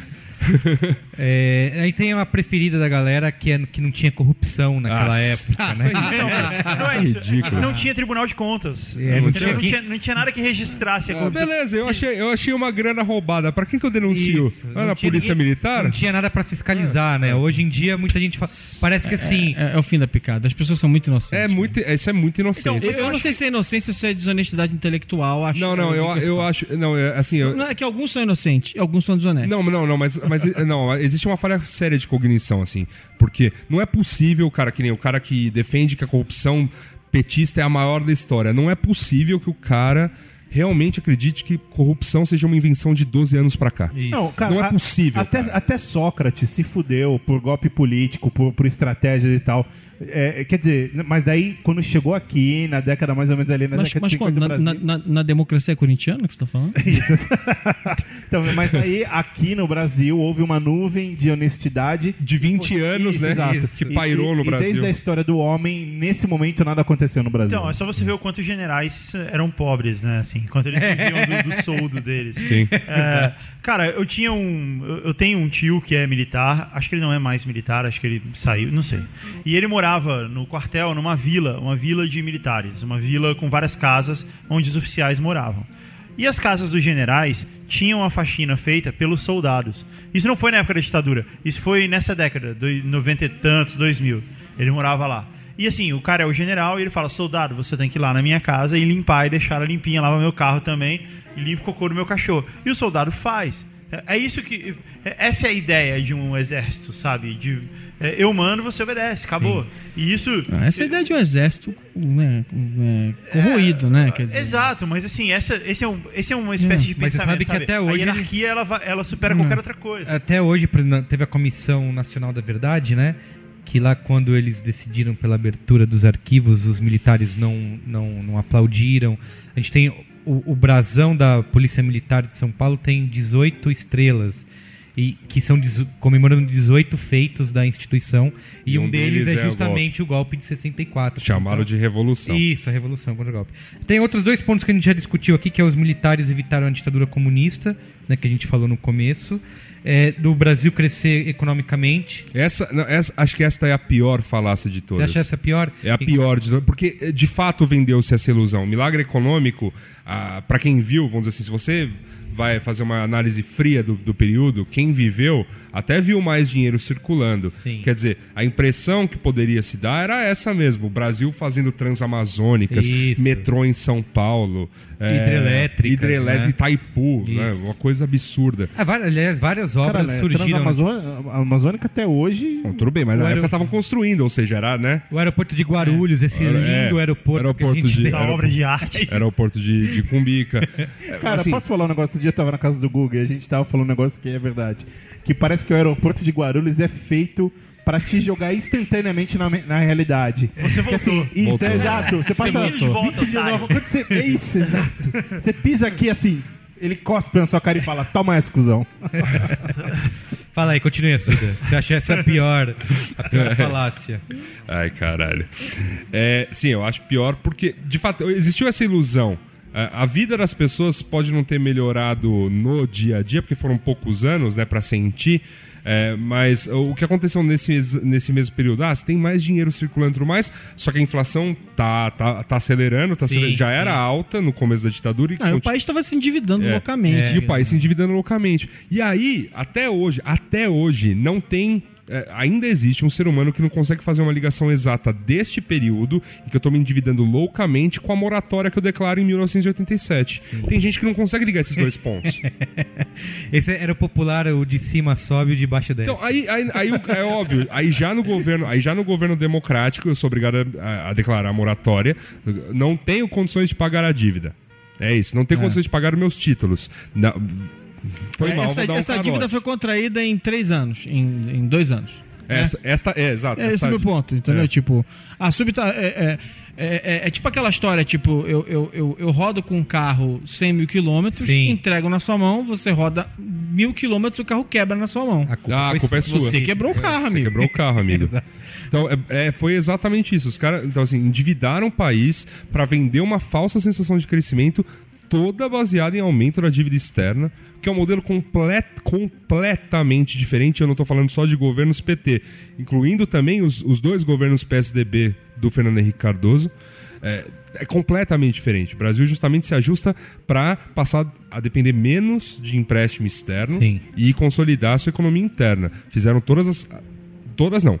Algumas iniciais reformas necessárias para que isso pudesse, É, pudesse que- acontecer, né? que esse é um- algumas. eu acho que esse é um dos principais problemas desse momento, que é um radicalismo para todos os lados da imprensa. Tanto a imprensa que bate no PT, quanto a imprensa que bate no PSDB, sei lá. É tudo assim, tipo, olha, tá tudo mega errado e. Sabe? E isso cria na população como um todo a incapacidade, a impossibilidade de ver é, coi- coisas que de fato foram avanços. E eu, não, e eu, de novo- e também não estou defendendo governo nenhum, tipo, eu sou contra todos eles. Mas. Você, ai, governo, você Aí, contra. não sei Sou contra contra. todos Que eles. E eu acho que, é tudo, acho que é tudo uma grande sacanagem. Mas, é, é, de fato, houveram alguns avanços que fazem perceber de. Cara, a gente de fato está vivendo momentos que são melhores do que aqueles que a gente viveu lá atrás.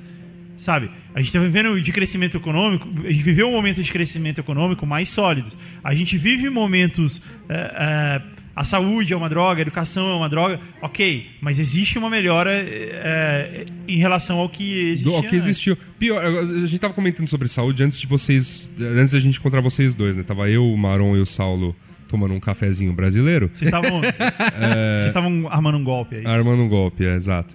E aí a gente fa- tava comentando sobre a, a- sobre a saúde. A gente tava- e aí o meu ponto sobre a saúde é esse, é que é, meu, a gente pode achar ruim, a gente pode achar uma zica, a, Não, a é. classe média alta é. pode não querer ir nunca a um hospital público e sempre depender do privado e achar que também o privado tá tudo ruim. Mas, fundamentalmente, é, é para todo mundo. Ou seja, eu posso ser pobre, indigente, tá sujo, mas, assim, por- mais que não seja exatamente assim, eu tenho exatamente o mesmo direito de, de atendimento médico que o, Sim. sei lá, quem é um cara muito rico aí? Eu.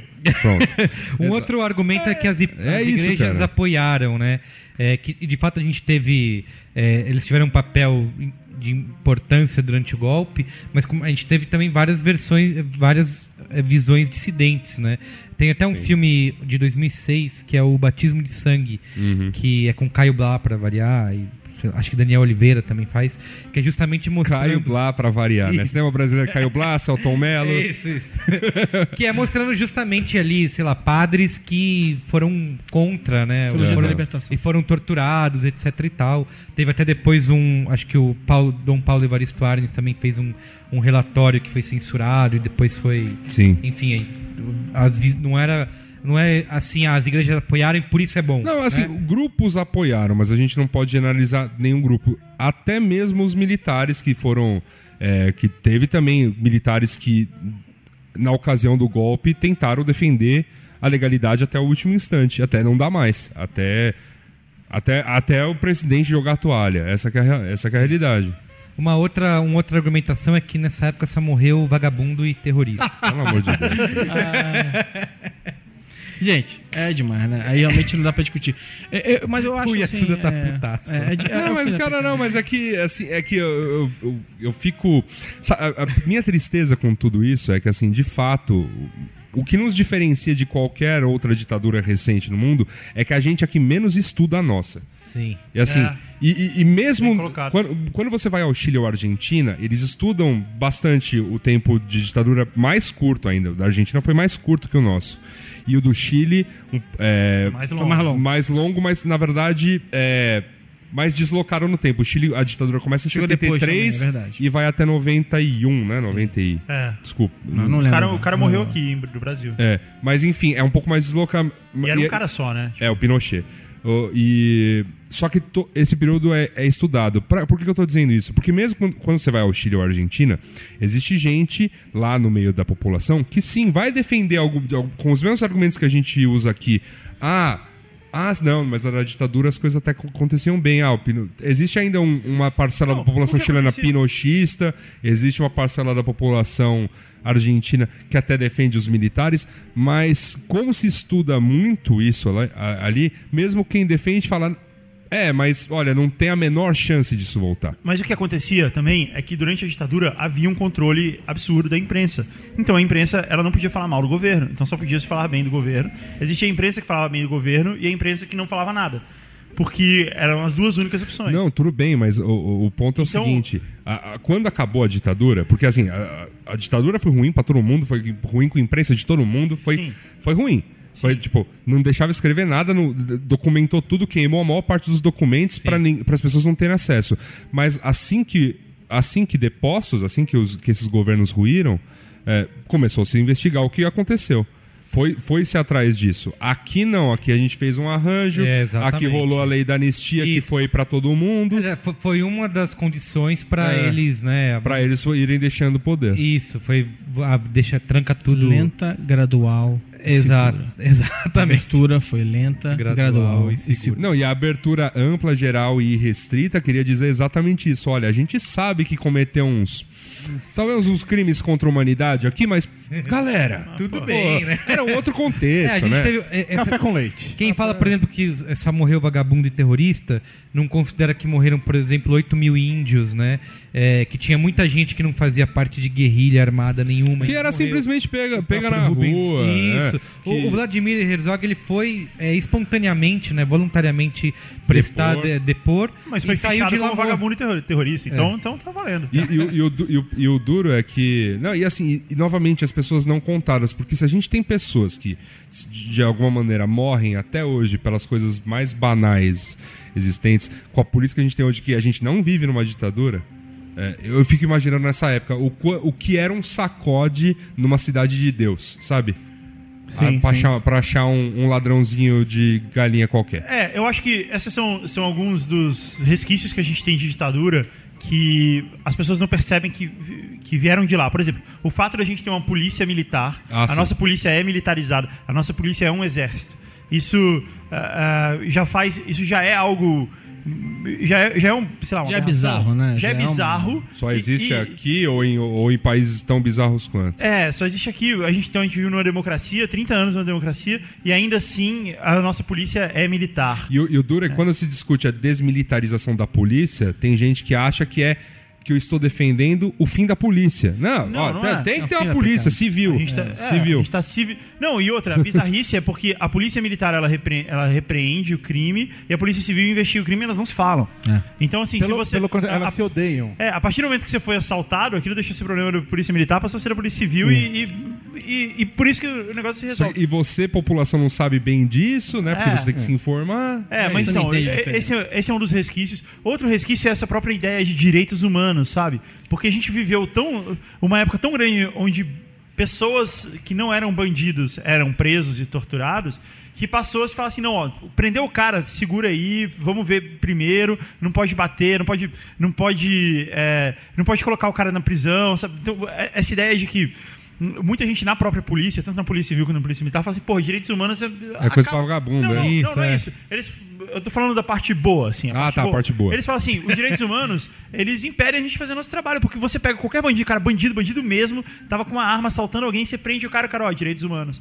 E aí você não pode fazer nada com esse cara, você não pode Ué, mas repreender. Tá, mas aí, aí, aí é é uma coisa interessante, né? Quer dizer, Não, assim, é um outro extremo, sacou? As pessoas elas não voltam à origem, à origem máxima dos direitos humanos. Você pegar direito, você, você, você, você usar o momento que eu- em que eu prendo um assassino, é, confesso que todo mundo filmou assassinando todo mundo e usar isso como exemplo de que ah esse cara tem direitos é, um, é uma distorção. E a verdade é que ele tem. É- não, calma, mas é uma distorção, é uma distorção populista que É, você eu usa para acabar com, com o direito que ele faz o seguinte.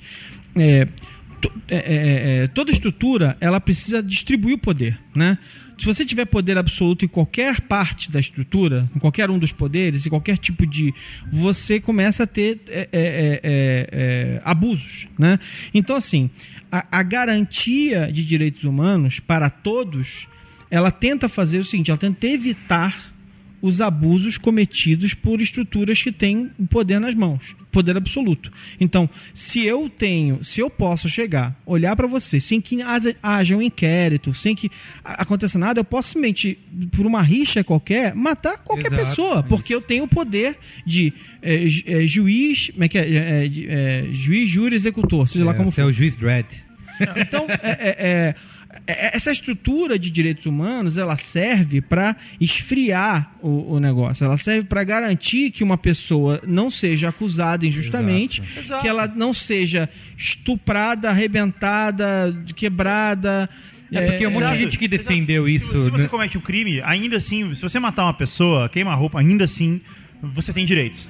É, um monte de gente que direito defendeu, você é um- Claro. e a Você gente- tem direito de se defender, você tem direito a um julgamento justo. Por mais que você seja claramente o criminoso, que você tem esses direitos. Exato. E a ideia de que esses direitos protegem bandidos acaba sendo um- um- também um resquício dessa E- época. E, e outra coisa importante, a pessoa que vai julgar não pode ser a pessoa que foi a vítima Exato. do crime. Exato. Porque É, foi- isso foi uma, uma discussão bastante levantada que a gente teve o caso recente lá do, do rapaz preso no poste, né, com, com um cadeado de bicicleta no Rio de Janeiro.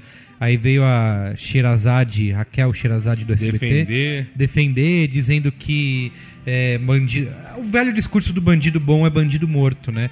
E, e eu lembro até de ter entrado em algumas discussões na internet, eu não sei por que, que eu fiz isso, mas. é, e a defesa era um pouco assim: ah, mas é que você nunca teve uma arma na sua cabeça, nunca. é, Nunca assaltaram alguém da sua família. Eu falei, meu, minha família inteira já foi assaltada, eu já fui várias vezes. É que assim- E nem por isso eu saí por aí matando gente. Tudo bem. Apesar de ter raiva e, e querer explodir o mundo. E querer naquela, naquele momento, Exatamente. eventualmente você poderia até matar alguém a minha sensa- provocado na, Isso, a minha na proporção. a minha- o meu pensamento era esse, assim, meu. Se eu tivesse uma arma, eu ia atrás desse cara e matava Claro, ele. Mas, é, é- eu, eu, eu entendo você, Merigo, mas acho que é justamente aí que entra o ponto do Manon. Que assim, o cara não pode ser julgado pela vítima, né? Porque Não. senão, Não, e aliás- Entendeu? Tanto que esse garoto que foi que foi amarrado no poste, etc., no final das contas, quando ele saiu, acho que um ou dois dias É, depois... voltou a cometer Ele furtos. voltou a roubar. Então, assim, Ah, Não, não, isso fora os né? casos. É, violência e bater no cara não resolveu. É. Ele não foi pra Não, escola. não, não, peraí. E fora os disso. casos de pessoas inocentes que foram julgadas por uma multidão completamente despreparada, Sim. eles foram julgados e executados. Ah, sim, não, é. os os casos de linchamento, os casos que. agora que rolou essa onda de. É, vamos pegar os estupradores de pau e tudo mais, que mataram gente. Ah, que lá é estuprador. Isso. Foram lá, mataram o cara. Ah, não era. Isso, Ups. exatamente. Ups. É, Enfim. E se você É. defende isso, um dia pode acontecer pra você, né? Claro, Vamos dizer, claro. ah, então é olho por olho, dente por dente, um Ah, dia alguém fala, uma coisa, você... uma coisa bate na sua porta, invariavelmente. Ela já está batendo. Essa questão da violência já é um, já é um processo de violência, essa coisa de. Então, a gente. A população brasileira está se trocando tapas há muitos anos, incluindo os anos de ditadura. É que agora né, fica mais evidente, e porque todo mundo tem mais direitos, o policial simplesmente não pode sumir com todo mundo que ele quer, né? Lá, é, numa região mais pobre da- das cidades. Sim. Né? E, e ela e chega aí, com a de porta, novo, pô. a gente entra, cara. Aí a gente entra no, no meu valor inalienável, né? Liberdade de expressão, né? Democratização dos meios de comunicação, né? Se- se- quando todo mundo tem voz, você não pode mais calar todo mundo. Você não pode mais fazer o que você quer. Quando todo mundo pode dizer o que está acontecendo, você não pode mais chegar e falar, acabou. Então, é, é- é- é- fica um pouquinho mais difícil, né? Então, assim, liberdade de expressão é um, é um direito inalienável, é um direito importantíssimo, né? Não é por acaso que, quando você instala uma ditadura, você imediatamente começa a cortar a liberdade de expressão. Sim. Liberdade de expressão é perigosíssimo, dá trabalho, né? É, é, aqui no Brasil tem uma algo que, que sempre me incomodou, que assim é, é impressionante como a gente tem um resquício hoje, em 2014 até hoje, ah, da escravidão. Que assim, é, é- é uma coisa que, que foi realmente muito marcada, né? maculada na carne do brasileiro. É, e existe esse pensamento que eu acho muito interessante da do, do patrão escravo, sabe? E até hoje isso existe. E, e eu, eu olho para essa coisa da ditadura, para essa época, e principalmente comparando hoje em dia com esse mundo que a gente vive, que tem isso que o Marão falou, que é a- as pessoas passaram a ter voz, quer dizer, o cara vai, põe no YouTube o que ele quer, e tweet o que ele quer, e se unem, fazem rolezinho, etc.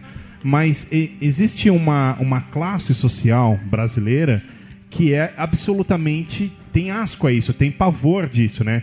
De pensar que, que por exemplo, que como assim minha empregada doméstica não pode mais dormir todos os dias aqui no meu quartinho de dois metros quadrados, sabe? Como assim agora eles vão invadir o meu shopping que eu frequento há 30 anos e vão ficar com essa coisa de rolezinho e tal?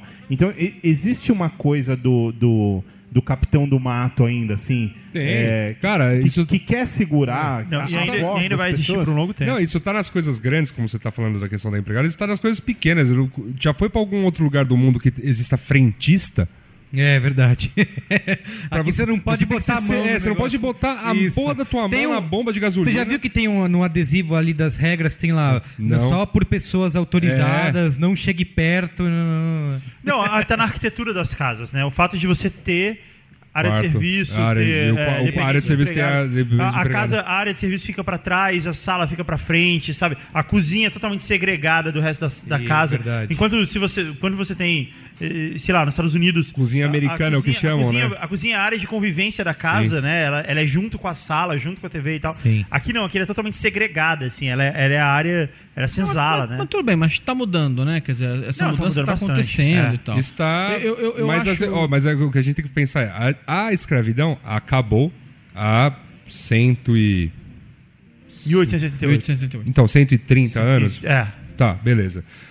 A ditadura acabou há 30. 30.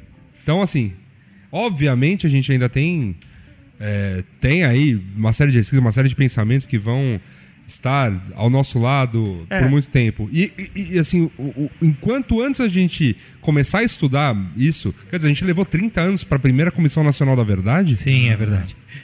Não, Sabe? E o pior, o pior é assim. é, é, eu vou citar o nosso amigo Cris Dias de novo, porque ele é um cara muito inteligente. É, ele colocou no Facebook esses dias. Você não consegue resolver o, o, o problema de um, de um país, qualquer país, em poucos anos. Leva tempo. Na ditadura, para você, você implantar uma lei, era da noite pro dia. O cara escrevia à noite no quarto dele, assistindo novela. No dia seguinte a lei estava implantada. Ó, de agora em diante é assim. Mas é importante, qualquer lei. Qualquer lei. Inclusive uma qualquer lei que o que, o que der na cabeça dele. É, no, hoje, numa democracia, você passar uma lei leva. Pode levar quatro, cinco legislaturas. trabalho, dá pode trabalho. levar. Dá é, tem leis que. A, a- a nova consolidação das leis de trabalho, elas estão desde 1988. Indo e voltando do Senado para a Câmara, sendo voltado. e Mas, mas volta, sabe, mas sabe por que que vai e volta, ent- entre outras coisas? Porque, as pessoas não eh, não preste atenção. Ela, Não, é- não não, é isso. existe esse esforço. Mas não é só isso. isso. Isso tem um lado ruim, que, pô, demora muito pra resolver, mas tem um lado bom. Isso impede que merdas sejam feitas. Claro, sabe? claro. Se a Câmara vai lá, se a Câmara que tem uma maioria de um partido determinado, de uma bancada, vai lá e coloca uma lei específica que não é legal, isso chega no Senado, essa lei, essa emenda é reprovada e ela volta pra Câmara pra ser votada de novo. Então isso faz com que. Por mais que isso seja moroso, seja lento e exija movimentação da sociedade para ir lá e exigir que o negócio seja votado e passe na frente na Ainda pauta, é a melhor maneira, né? Ainda é a melhor maneira, Isso, porque é o é. único jeito que você tem de fazer, de garantir que merdas não sejam feitas, assim, que é, se interesses de poucos sejam. Se a democracia quebrar, a melhor coisa pra consertar é a democracia, né? Não existe outra coisa que você O- possa. Até porque a democracia Ainda já se existe. provou na história da, da- do homem ser uma das melhores. Acho Sim. que a democracia e o parlamentarismo. É, a democracia corintiana, por exemplo, Por foi um favor, caso por favor, que cadê o Monte? mudou o Brasil. É... então, é, eu, eu acho que assim, isso é. é- é- não, não há discussão. No entanto, eu fico pensando na coisa de e se a ditadura não tivesse ido embora, né? E se a gente ainda tivesse um regime ah, como tivemos no passado hoje no Brasil? E é É curioso. que é a grande questão desse programa, né? E se, e se o golpe fosse hoje, né? É. O que que... Pois é, falando Eu fico de. pensando se a gente estaria aqui gravando um programa pra internet. Não.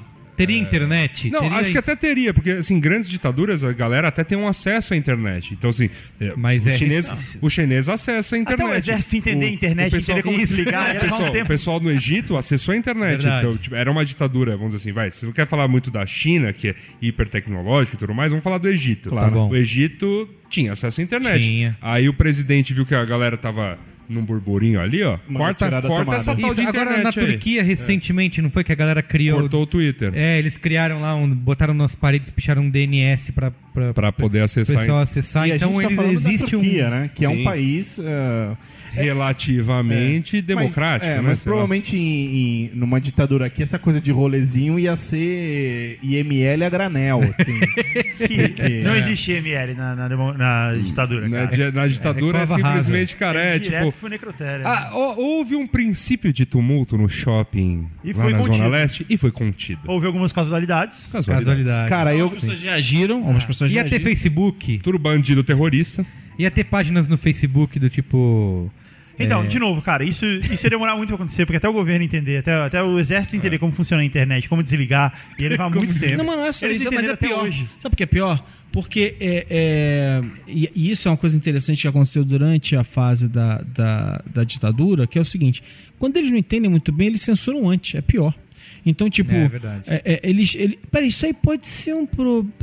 Corta, corta! e eles mandavam cortar. Mas de Ah. certa forma, mas de certa forma mantém, e eu- e acho que é uma coisa que a gente ia discutir, discutir até era a questão de cultura, né? Isso. Mantém uma certa parcela mais pensante da, da população engajada, né? Exato. É, talvez em tempos mais democráticos, né? A É. gente vê, pô, aí eu posso criar uma coisa mais para falar de amor, posso criar uma coisa mais é, Isso. é, como que é pessoal, é, intimista. Eu posso olhar mais pra dentro. Quando É, a eu tô no criatividade muda, o- a é, energia quando, eu, criativa quando eu muda. tô do- com o pau comendo na ditadura, eu tô pensando É, em. tem um trecho animal do, do Vitor Hugo nos Miseráveis que ele fala disso, assim, né? De como que ah, os ditadores estimulam o pensamento, né? Estimulam você a, a, a criar, a pensar sem- e, e conseguir bur- encontrar maneiras para burlar essa, essas limitações, né? É. E é isso maravilhoso, porque a gente tem, no caso da música, né? Que acho que é, que é o mais conhecido. Não, pera, mas- na, na ditadura que é maravilhosa, a criatividade que é Não, maravilhosa. criatividade, criatividade é maravilhosa. Não, mas eu falo assim, é, poucos anos antes da ditadura começar a comer aqui, a gente tem a bossa nova, que foi um ritmo que, que agradou ao mundo. Quer dizer, o mundo passou a olhar pra música brasileira Brazilian Jazz. Os elevadores deixaram de ser com silenciosos. uma, com uma certa. com, uma- com- com olhos positivos. Falaram, "Ah, tem uma música nova rolando. E aí na década seguinte vem a, de- a ditadura. E aí, esses mesmos caras que estavam produzindo essa bossa nova com, né, com coisa Fofa. pra, fofa pra ser, ser ouvida pelo mundo inteiro, começa a produzir a mesma canção fofa com letras Isso. pancada. Então, assim, é, foi Su- Sutil, né? sutil, mas Sutil, pancada. mas- é, Como é. quer Do dizer, sofrimento, do sofrimento vem a arte. É, você, É. Não ouve, você não ouve, sei lá, os discos, né, de, do Chico no, no Mas assim, exílio fala- mas- de uma maneira tão. Mas ah, fora- tá, tá tranquilo. Fora, fora os exageros e as, e as piadas É. que a gente fez aqui, se, se alguma coisa descambasse para uma. cami- caminhasse para uma ditadura, a gente ia ter a ascensão de um Feliciano, sabe? A ascensão dos caras de um Bolsonaro. Bolsonaro. Quanto mais moralista, quanto mais Claro, radical, melhor. esses caras iam começar a se tornar ícones, iam começar. é, é, Iam. a- a- é, Iam, já- já esse é o são, né? problema. É. Porque, assim, nisso que o Saulo falou dessa manifestação que teve lá, tinha uma menina de 17 anos Isso. falando: Bolsonaro é o único cara sério desse país. Não, a menina 17 anos. Cheirando É, leite, então. acabou de- e, e na- nasceu num mundo conectado, É, livre. Mas imagina, Exato. imagina sem a gente aqui para ridicularizar, sabe? Cara, mas fazer olha, piada. é, eu, eu, eu não vou citar nomes e tal, mas assim, minha, minha família, assim como a do Guga, tem parentesco, tem, tem pé militar. Ah, inclusive, quando eu era adolescente, muito se falava sobre ir pra escola de oficiais e tal. E aí eu conto pra vocês uma história da minha família que, que sempre serviu pra mim como, como um pensamento de... O pensamento, esse, esse é o raciocínio militar de, de fazer o certo, né? De entender uma situação e, e reagir a ela. Ah, num quartel, ah, pegaram dois soldados no banheiro se beijando e tudo mais. Então os caras, eh, os dois eram- Fazendo amor. os dois eram homossexuais e ele- eles eles estavam ali no pelotão e foram pegos. E aí automaticamente isso pegaram os dois e levaram pro, pro coronel, né? E falaram, ó, coronel, os caras estavam no banheiro, se beijando, lá, isso aqui. fazendo saliência. O, o que devemos fazer? Isso é né? verdade ou é anedota? Não, isso é verdade. É uma história que. Isso não é uma piada, tipo, Não, não, não. não. o português, Não, não, não, não, não, não. É que eu, eu não quero Isso não vai realmente. acabar nada bem. Eu não, quero, que é- eu não quero envolver nomes, enfim, mas ah, a história basicamente é a seguinte: ah, levaram para o coronel para analisar e saber o que vai fazer, o que é justiça militar nesse caso, né? E ele falou: não, sem problema isso daqui, vamos lá pro pelotão. Chamou todo o pelotão, mandou todo mundo colocar a piroca para fora, abaixou a calça dos dois, amarrou os dois e mandou todo mundo comer os dois. Estupro assim. coletivo? Estupro- Nossa, tipo, é. tipo assim, um pelotão de 80 pessoas comendo os dois. É, e aí, essa foi a justiça militar nesse caso. Ah, e eu, eu, eu fico muito impressionado quando eu ouço, e eu já ouvi muita gente falando isso, é, que tipo assim, ah, poxa, hoje a gente vive uma ditadura que eu não posso ser branco e heterossexual porque eu sou uma vítima. Isso, né? é verdade. Cara, É, isso, te- isso é de uma de um, de um, é um pensamento tão É a primata, ditadura cara. gay. Não, não, né? não, não, não, Exato. não, primota não. Cretino. É cretino. Cara, Cre- é- cre- é- não, é- é, é cretino, é pior, sabe? É, Ó, eu não posso ser heterossexual, branco e cristão. Eu acho, eu acho que existe, eu acho que existe a falta de uma compreensão do que que é um contrato social, Sim. do que que é aquele momento em que um grupo social é, é, começa a entender onde, é, até onde eu posso ir, é, que não fira o seu direito e o seu direito não fere o meu, o direito coletivo em alguns momentos suplanta certos direitos individuais, quer dizer, é a falta de compreensão, né? Quer dizer, eu sempre gosto do, do exemplo, né? Quer dizer, quando a luz vermelha do, do semáforo acende, eu paro, eu podia andar. Eu posso continuar andando. Eu paro porque eu entendo que naquele momento é o momento de outra pessoa seguir Sim. né? Isso é uma é uma manifestação super simples e corriqueira do do, do, do, como é que é? do, do, do, do contrato social na vida da gente. problema e ele é que tá pra- em todos pra- os cantos. Para algumas pessoas, né, na verdade, ela para porque ela pode ser atingida por outro. Só, só Claro, por isso. claro. Só né? por isso. É. senão não parava. é. Mas é a compreensão. E, e aí eu acho que é aquela. Que, que era por isso que a gente estava discutindo a história da, da, da saúde e tal. Como as pessoas esquecem o. ah, e, putz, parece um. É um eu sei que é um. É um é, soa como um clichê e soa como um populismo e tal, mas assim. Como elas esquecem o valor da educação, quer dizer, é um valor tão importante e, e, e algo que a gente realmente assim faz toda a diferença, quer dizer, tá em todos os lugares, a maneira como a gente é, é, tem preguiça intelectual de, de entender o que está acontecendo, a gente tem preguiça de fiscalizar o nosso governo, a gente tem preguiça de preguiça, desculpa, de lutar pelos nossos direitos, né? É ao ponto e tanta preguiça que a gente chega ao ponto de entregar os nossos direitos, queimar o nosso direito de praça pública e falar assim, eu não quero mais. Isso. E vai para uma marcha Resolvam aí. da Eu- família com, como é que é? Rocambole frito. Rocambole. O, o dura, o dura que às vezes, né, para algumas pessoas faz mais sentido entregar meus direitos civis do que pagar mais imposto. Quer dizer, sei lá, enfim. Ah, não, mas peraí, imposto o cara tá me roubando, mas o direito, não, o direito é, um- é uma coisa. É porque a pessoa não acha que ela vai ser tirada dos Relativa, direitos. sei Ela lá, acha né? que Tá, é a mas, é- mas maioria. aí, aí de novo. Ela acha que os direitos dela, ela, ela acha que os direitos civis dos outros vão ser tomados. Ela acha que os delas É, vão ser vão se continuar manter. Mas- tudo igual, é. Mas aí, É. de novo, é o seguinte, tipo, é, é, eu acho que um ponto importante nessas discussões sempre é entender o seguinte: é, é fato, tá? Que a estrutura tributária do nosso país é muito bagunçada, é cagada, e que a gente não recebe. É, dessa estrutura governamental um retorno adequado ao, ao que a gente está pagando. Beleza. Aí, esse é, um, esse é um fato consumado. Basicamente, assim, tipo, qualquer pesquisa que se faz no mundo todo, pela ONU, pelo não sei o que, fala assim, ó, Brasil não entrega de volta o investimento que você está fazendo em imposto. Legal? Legal. E aí? O problema é, e aí? Aí é, o que, que eu faço a partir daí? Eu vou lutar por uma, por uma reforma tributária decente? Eu vou, eu vou escolher candidatos que façam. Dá muito trabalho fazer isso, gente. Opa. Dá muito trabalho escolher candidato, votar, sabe? Acompanhar, discutir, né? acompanhar o que está acontecendo. Dá trabalho, demora. E a vida continua. É, é que uma questão, a gente já até discutiu bastante isso aqui quando rolou, rolaram os protestos do ano passado, em junho, né? Uhum. É que não tinha. Não, não, não existia foco nenhum, porque as pessoas não sabiam. Muita gente não sabia o que estava fazendo ali e acabou virando o protesto do contra tudo isso que tá aí. Tá, mas- né? Porque ninguém assim parou realmente. Ah, vamos pensar e o que, que a gente vai exigir, o que, que a gente vai pedir. Tá, mas qual- aí, de novo, mas eu acho também. é, eu acho também que aí é um, é um efeito desse momento que a gente está vivendo, né? Até falei sobre isso eu, é, em algum momento já, talvez com vocês, assim, tipo, a gente vive num momento em que é, é, tudo é on demand. A minha vida é on demand, os meus, é, o meu livro é on demand, o meu filme é on demand, televisão é on demand. Logo, então, assim, minha tipo, solução tem que ser. é, é, então, assim, antigamente você se juntava com um grupo de pessoas, a gente juntava aqui uma pauta de, de, de coisas que a gente queria, e aí, assim, tudo bem, cara, a gente juntava 20 coisas. Eu não concordava com três ou quatro, ele não concordava com outra, tal, mas a gente chegava numas 20 eh, pedidas nossas como grupo social e a gente ia junto lutar por isso.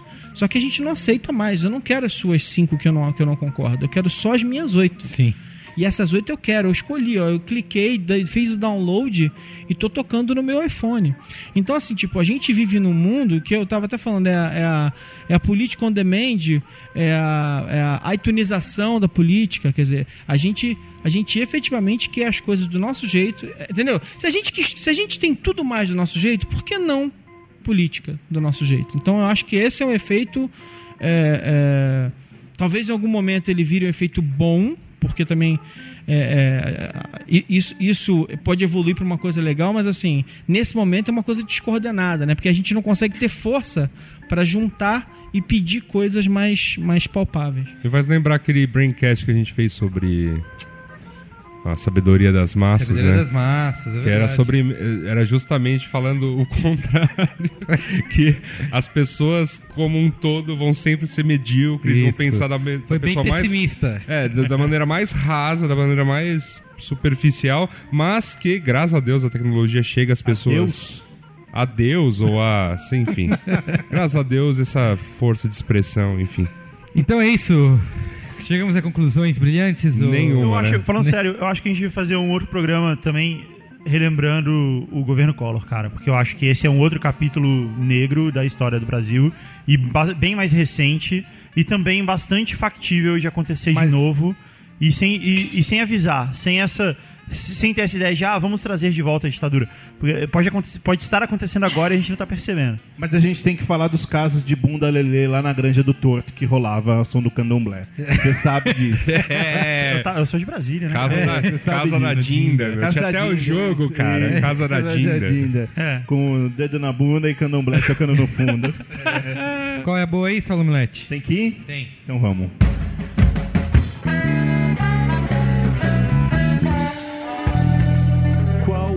Qual é boa? E aí? Quem quer começar? Eu. Vai.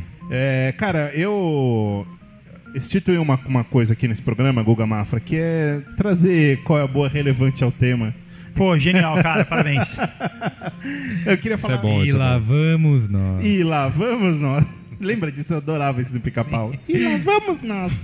Eu quero falar sobre dois filmes eh, antigos, os dois, um mais que o outro. Que se o amigo ouvinte nunca assistiu O Grande Ditador, do Chaplin, de 1940, faça-o. Não, não, e, e- e não, não cometa o erro de falar, pô, mas eu não gosto de filme velho. Não, obra-prima. Eu não gosto de. É, É. assim, se você não viu, assista de verdade, assim. Acabe de ouvir o Braincast, chega Não, em é casa incrível. Você, não, você pode assistir com qualquer olho. Ele Não, parece, te- parece feito ontem. É, o, Cha- é- o é- Chaplin, o Chaplin como sempre te fascina de alguma É, maneira, isso. mas esse filme é Exato, muito bom. concordo muito. E, concordo muito. e outro filme que eu quero f- falar aqui é um filme que eu vi recentemente, filme alemão de, A Onda. de 2008 chamado A Onda. Como você sabia? Eu sabia. Maron. Te segue no Era o Letterboxd. seu qual é a boa? Não. Não. Te Então, segue no Letterboxd. é, é o filme alemão chamado A Onda, que em alemão se fala A Onda em alemão. Die Hard, sei lá como é que é que pronuncia isso daqui. A O Onda Carlos. Merigo. Die, Die? Hard Harness. Die Hard. Não, é G, G Velen. Ó, eu vou É bater. verdade, é isso aí mesmo. Como é que é, Guga? G Velen. Eu vou bater no Google Translator agora pra gente saber. Ele vai falar, eu- eu- É... ela vai falar pra você. Vai agora. German, vamos lá. Alemão. Serve alemão? Ó, agora é a hora, hein? Da verdade? Die Welle, De vela. die Welle, De velha. Muito bem. Então, é um filme de de 2008 que, cara, é muito legal. É uma história baseada numa história real de um Cara, na verdade não é um filme de... Desculpa te interromper, não sei qual é a boa. Mas, desculpa. na verdade não é um filme de 2008. foi mal. É um filme dos anos 80, é um filme americano dos anos Refilmado, 80. é, porque a histó- gravado, gravado como é o que eles chamam de After School Special. É um filme, é um telefilme que passa de tarde. E aí ele Uhum. Porque a história oficial Então, o aconteceu filme na alemão ele Califórnia. foi, ele, ele foi refilmado na Alemanha. Olha que foda. Isso, porque a história, a história real que ele, que ele é baseado aconteceu na Califórnia. Então, então, como é o nome do Mas do então vejam. The Wave. É isso, The Wave, mas, é. The Wave, legal. mas assistam, né? Assistam os dois. Assistam os dois. O, esse, o alemão é muito mais impressionante porque ele é muito mais filme, ele é muito mais bem feito. É mais bem feito, é, exatamente. Então, É mas, um- mas eu acho mas- que assim, bem, bem feito.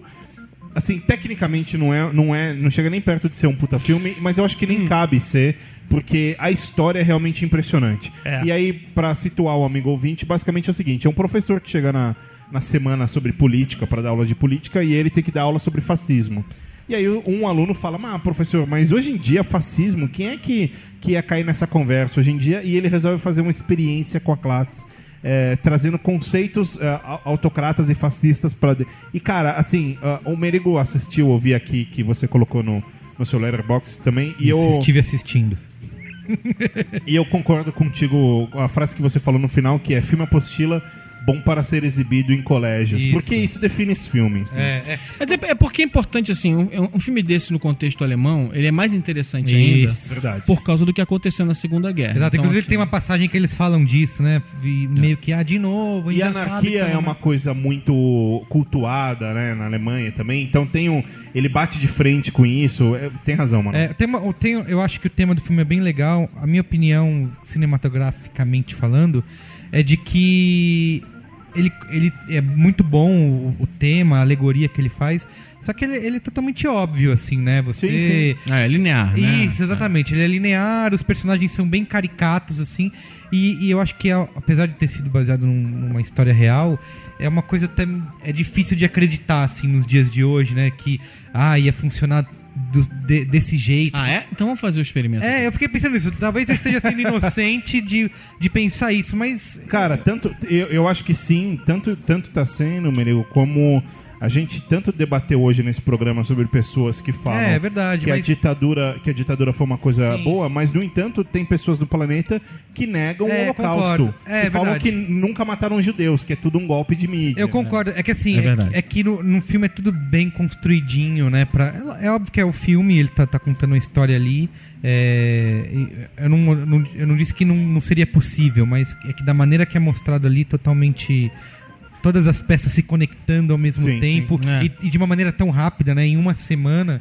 Mas, cara, é bom. É, é legal e é bom falar que tem na nossa amiga não anunciante, que o Guga Mafra vai dar um jeito, a Netflix, né? Muito bem.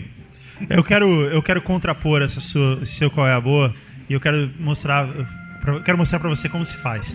Além de, além de contextualizar com o tema, Olha isso, Saulo. Depois ele fica no calabouço e não sabe por quê. além, cara. além de contextualizar com o tema, eu vou contextualizar com o calendário, porque hoje é o dia do jornalista. Hoje É que a verdade, gente grava. verdade. E eu sou, eu sou um jornalista, eu me formei em jornalismo. E durante muito tempo eu estudei pra ser isso, assim, eu, eu estudei bastante e com o objetivo de um dia escrever e um dia trabalhar na imprensa e etc. Até que o dia que eu percebi que isso não leva nada a ninguém. Não leva ninguém a nada. Leva Mas- assim, leva assim. leva Leva assim, não, tô brincando. Mas quando eu estudava, é, um dos livros que mais uou, explodiu minha cabeça chama A Regra do Jogo. É uma coletânea de crônicas, de, de- de crônicas não, é uma coletânea de textos do Cláudio Abramo, que é um dos maiores jornalistas que esse país já conheceu. É, o cara é incrível e, e muito, muito, de, muito do que ele escreve, muito dos textos que tem nele, nesse livro, é, falam sobre essas épocas que a gente conversou aqui. Às vezes falam sobre coisas mais amenas, às vezes falam sobre política, sobre coisas bem sérias, mas é um livro que, cara, eu li numa sentada só e, e é impressionante, é impressionante a clareza que, que ele traz pra você. A regra do jogo. Associado a isso, leia também, já foi um Qual é a Boa meu no passado, num outro, no outro Braincast que a gente falou de temas parecidos. É um livro chamado Notícias do Planalto, do Mário Sérgio Conte. É um livro grossão. verdade. É um livro enorme e que eu também li de uma vez só, por, por mais absurdo que possa parecer. Eu passei algumas madrugadas lendo, eu só parava pra dormir o mínimo possível depois continuar lendo. Que é impressionante, ele conta a história de todos os veículos de comunicação eh, do Brasil, dos principais veículos de comunicação do Brasil, e ele conta essa história costurada pela história do governo Collor. E ler esse livro, embora ele não fale da ditadura em si, mostra muito da relação da imprensa com a ditadura e da relação da imprensa com o governo, que elucida muito porque a gente vive o momento que a gente vive hoje. Que bonito. Muito bem. É, eu quero, antes de passar para os nossos amigos Alexandre e Luiz, é, dois a boas rapidinho. É, eu esque- ah, não, eu esqueci o primeiro. Qual que era o primeiro? House of Cards, É, não, mas o segundo era House of Cards, que eu acho que também tem a ver com o nosso tema. Game of Thrones. Ah, Game of Thrones não. Até- por enquanto não tenho nada de bom pra falar sobre Então, mas House of Cards eu acho que é um qual é a boa perigoso, porque House of Cards, House of Cards é ficção. É fantasia. E as pessoas esquecem disso. Porque é tão incrível, é tão realista, que as pessoas assistem e falam, puta, é isso aí mesmo. E Você não acha é. que é ficção? É ficção, claro que é, cara. Cara, eu acho que a política é bem pior do que House of Cards. Não, existe muitas daquelas Então- coisas ali na política, mas aquilo ali é uma história de ficção, aquilo ali nunca aconteceu. E, eu- e basicamente o poder não tá concentrado É. num Frank Underwood, entendeu? É, eu lembrei, deixa eu falar o seguinte. Eu terminei de assistir o House of Cards ontem, eu, eu sei que eu tô atrasadinho aqui. Todos vocês, todos da mesa já assistiram a segunda temporada? Não. Sim. eu não. Eu não. Mas, mas os Mano, nossos não. amigos ouvintes não, e não dê spoiler. Não, não vou. Inclusive, se eu fosse dar spoilers, eu avisaria. Mas é, isso eu já acho um spoiler, isso que você acabou de fazer. Ô, Mas, louco, enfim, Brasil. é. Aliás, tem, tem um- a gente vai fazer um braincast ainda sobre o texto do Luiz e Assuda. Eu discordo do Spoiler, Assuda, é a culpa é sua. Eu O quero Assuda fazer- Culpa é curte sua, spoiler. Vai ser um, de vocês. vai ser um tema. Tem muito a falar sobre Verdade, esse eu tema. li esse texto Luiz também. Assuda. É, cara, assim, eu acho. Eu não li, Spoiler por- alert. eu não li porque ele tinha spoilers. É, Spoiler eu alert. também não li. Eu também não O li. Yasuda curte spoilers. Ele me avisou que tinha spoilers, mas ele me contou qual era o, O a mote. conclusão, o mote. Eu falei, discordo. E, e assim, eu quero- o que eu quero falar de House of Cards é o Ah, seguinte. meu Deus. Eu tava numa discussão com o Saulo outro dia, como sempre, a minha vida é tentar ensinar alguma Discussão não, você tá aprendendo alguma tentar coisa. ensinar né? alguma coisa pra você. Que a gente tava falando sobre Homeland, que eu falei que meu que tava chato, que tava um saco, não sei o que, que tava sendo penoso assistir. E a diferença que foi a- é- é em relação a House of Cards, que, meu, a série te mantém um tempo todo interessada. Como né? passa rápido, né? É, o Salo, o Salo me tira um sarro que eu critico o Game of Thrones, que ele fala que eu só gosto de espadinha e ação e luta. E eu usei o exemplo do House of Cards. Falei, meu, House of Cards é conversa do início ao fim. E você fica o tempo todo de olho arregalado Tá, assistindo. mas, mas tem uma coisa muito interessante na, na maneira como eles fazem isso, e, e House of Cards é um, é um experimento ah, brilhante nesse ponto, que é o seguinte. É, House of Cards foi é, é feito por um grupo, é, David Finch, Sim, e uma sim. galera ferrada. E, e você pode notar uma coisa muito interessante. Não tem, não tem remissão. O que, que eu digo remissão? Quando você faz uma série de televisão, ela fica voltando atrás para explicar o que aconteceu Ah, o é tempo verdade, todo. é verdade. Porque você. Todo episódio é o primeiro episódio de alguém. Isso. House of Cards, como ele é desenhado para você assistir ele inteiro, você pagou o Netflix Isso. vai assistir ele inteiro, você você não tem, Não tem nem você previously, elimina né? a Não tem- redundância, é. você elimina previously, Isso você é uma coisa vai legal direto falar. ao assunto. Que a segunda temporada ela é imediatamente conectada ao fim da primeira, né? Assim, é o É, segundo porque, seguinte. porque né? você tá no Netflix, cara. Por que você não vai ver a primeira temporada? Sim. Por que não? É, é? Mas eu vi outro dia umas pessoas defendendo, era um texto defendendo, não sei de que site, dizendo por que, que a Netflix deveria abraçar o conceito de season finale. Que para eles, mercadologicamente falando, é ruim que a série Mas peraí, estreia. teve season finale. Teve as duas. Não, não, ele tá falando, tipo assim. é, e, Deu e, a, e- e- e liberando aos poucos. Isso, ter, ter essa expectativa do fim da série, porque a gente viu isso com várias, por exemplo, com Breaking Bad, agora com How I Met Your Mother, fica, meu, tá acabando, agora amanhã vai passar o Não, último não acho episódio. não, cara. Eu sei que tem as gente da pessoas Netflix dizem- que ouve a gente. Não façam isso.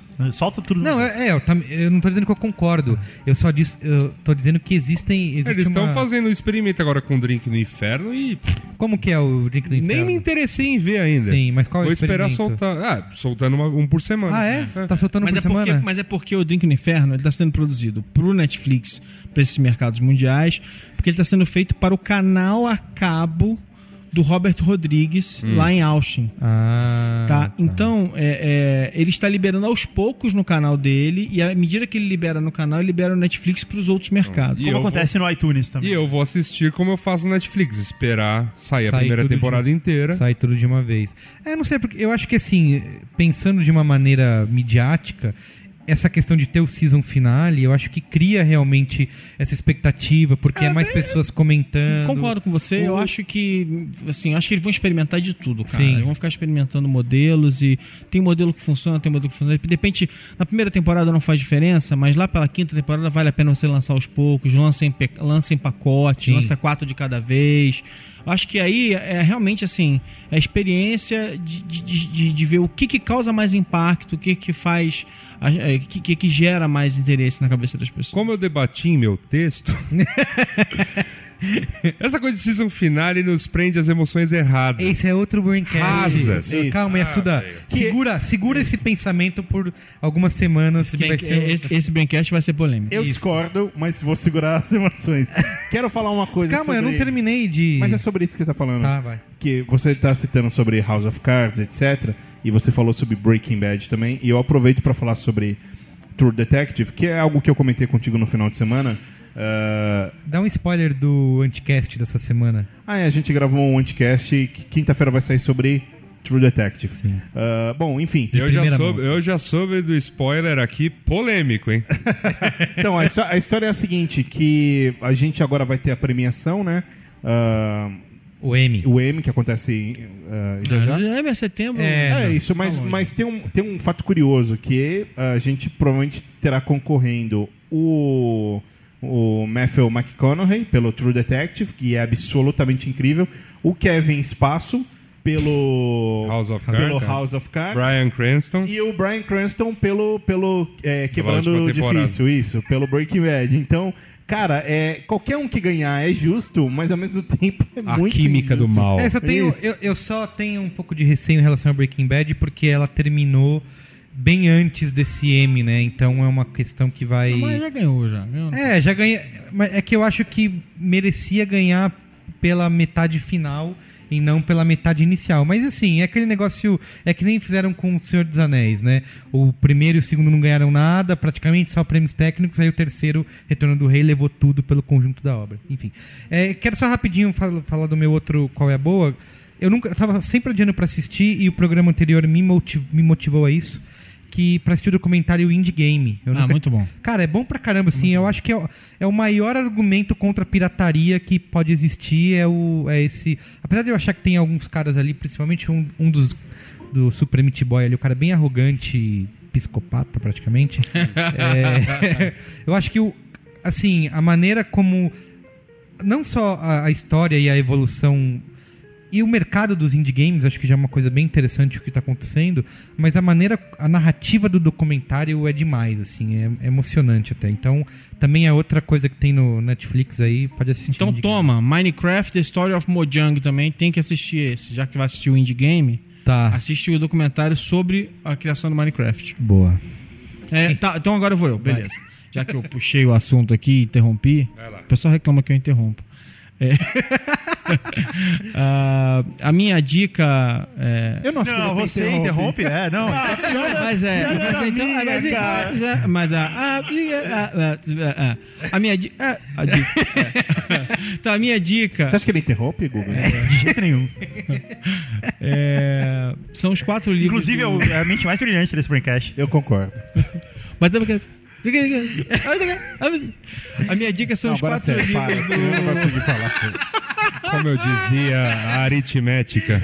Lá. A minha dica é. E a gente nem falou mal da Globo hoje. A minha dica são os quatro livros da Hélio Gaspari sobre a ditadura. É, é, são, é, são quatro volumes, né? A ditadura envergonhada, sobre a primeira fase, a ditadura escancarada após o, o, o AI-5, a ditadura derrotada já nos anos 70 e depois a ditadura encurralada na, na virada da abertura e depois terminando é, na década de 80. É, são quatro livros absolutamente incríveis. O Hélio Gaspar é um. É, Hélio Gaspar dispensa apresentações, mas é, é um, é um gênio, é, uma, é uma daquelas grandes referências. Todo, todo jornalista da minha geração olhou para ele e falou: Cara, esse, esse é o cara. Eu, eu me miro, eu, eu, eu me, é, é, eu miro nele como ideal do que gostaria de ser como jornalista. É um colunista incrível. é, é, as colunas dele no Globo e na Folha são ótimas.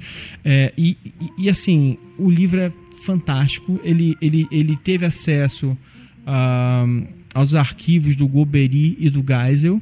Então ele tem assim, ele, ele, ele, ele dá um raio-x do que aconteceu desde ah, a noite do golpe né, até o final do regime e é um negócio absolutamente é, impressionante. É um tour de force. Claro que, é, como tudo desse gênero, né, quer dizer, tem pessoas que discordam de várias coisas e é natural, mas é, vale a pena. É uma leitura assim fantástica e, e, e aquele negócio assim. Ele escreve muito bem, né? Ele é um texto absolutamente incrível, então assim é gostoso de ler. Não é, um, não é um texto difícil, não é um texto é, é, é, é pesado.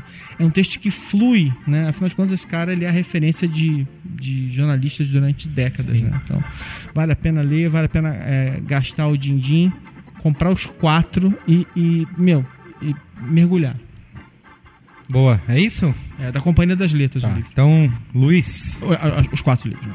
Maravilha. Meu, vocês Mas percorreram, é, é, é, vocês percorreram quase todas as minhas. Não, eu tenho uma um leitor pediu, eu não quis ler o e-mail dele Tá. porque Ele é, pediu pra me xingar ou não? Não, não, ele falou que ele eu vou até abrir o e-mail aqui pro, pro senhor, que eu quero que você leia e diga se tem spoiler. Se tiver spoiler, você não lê.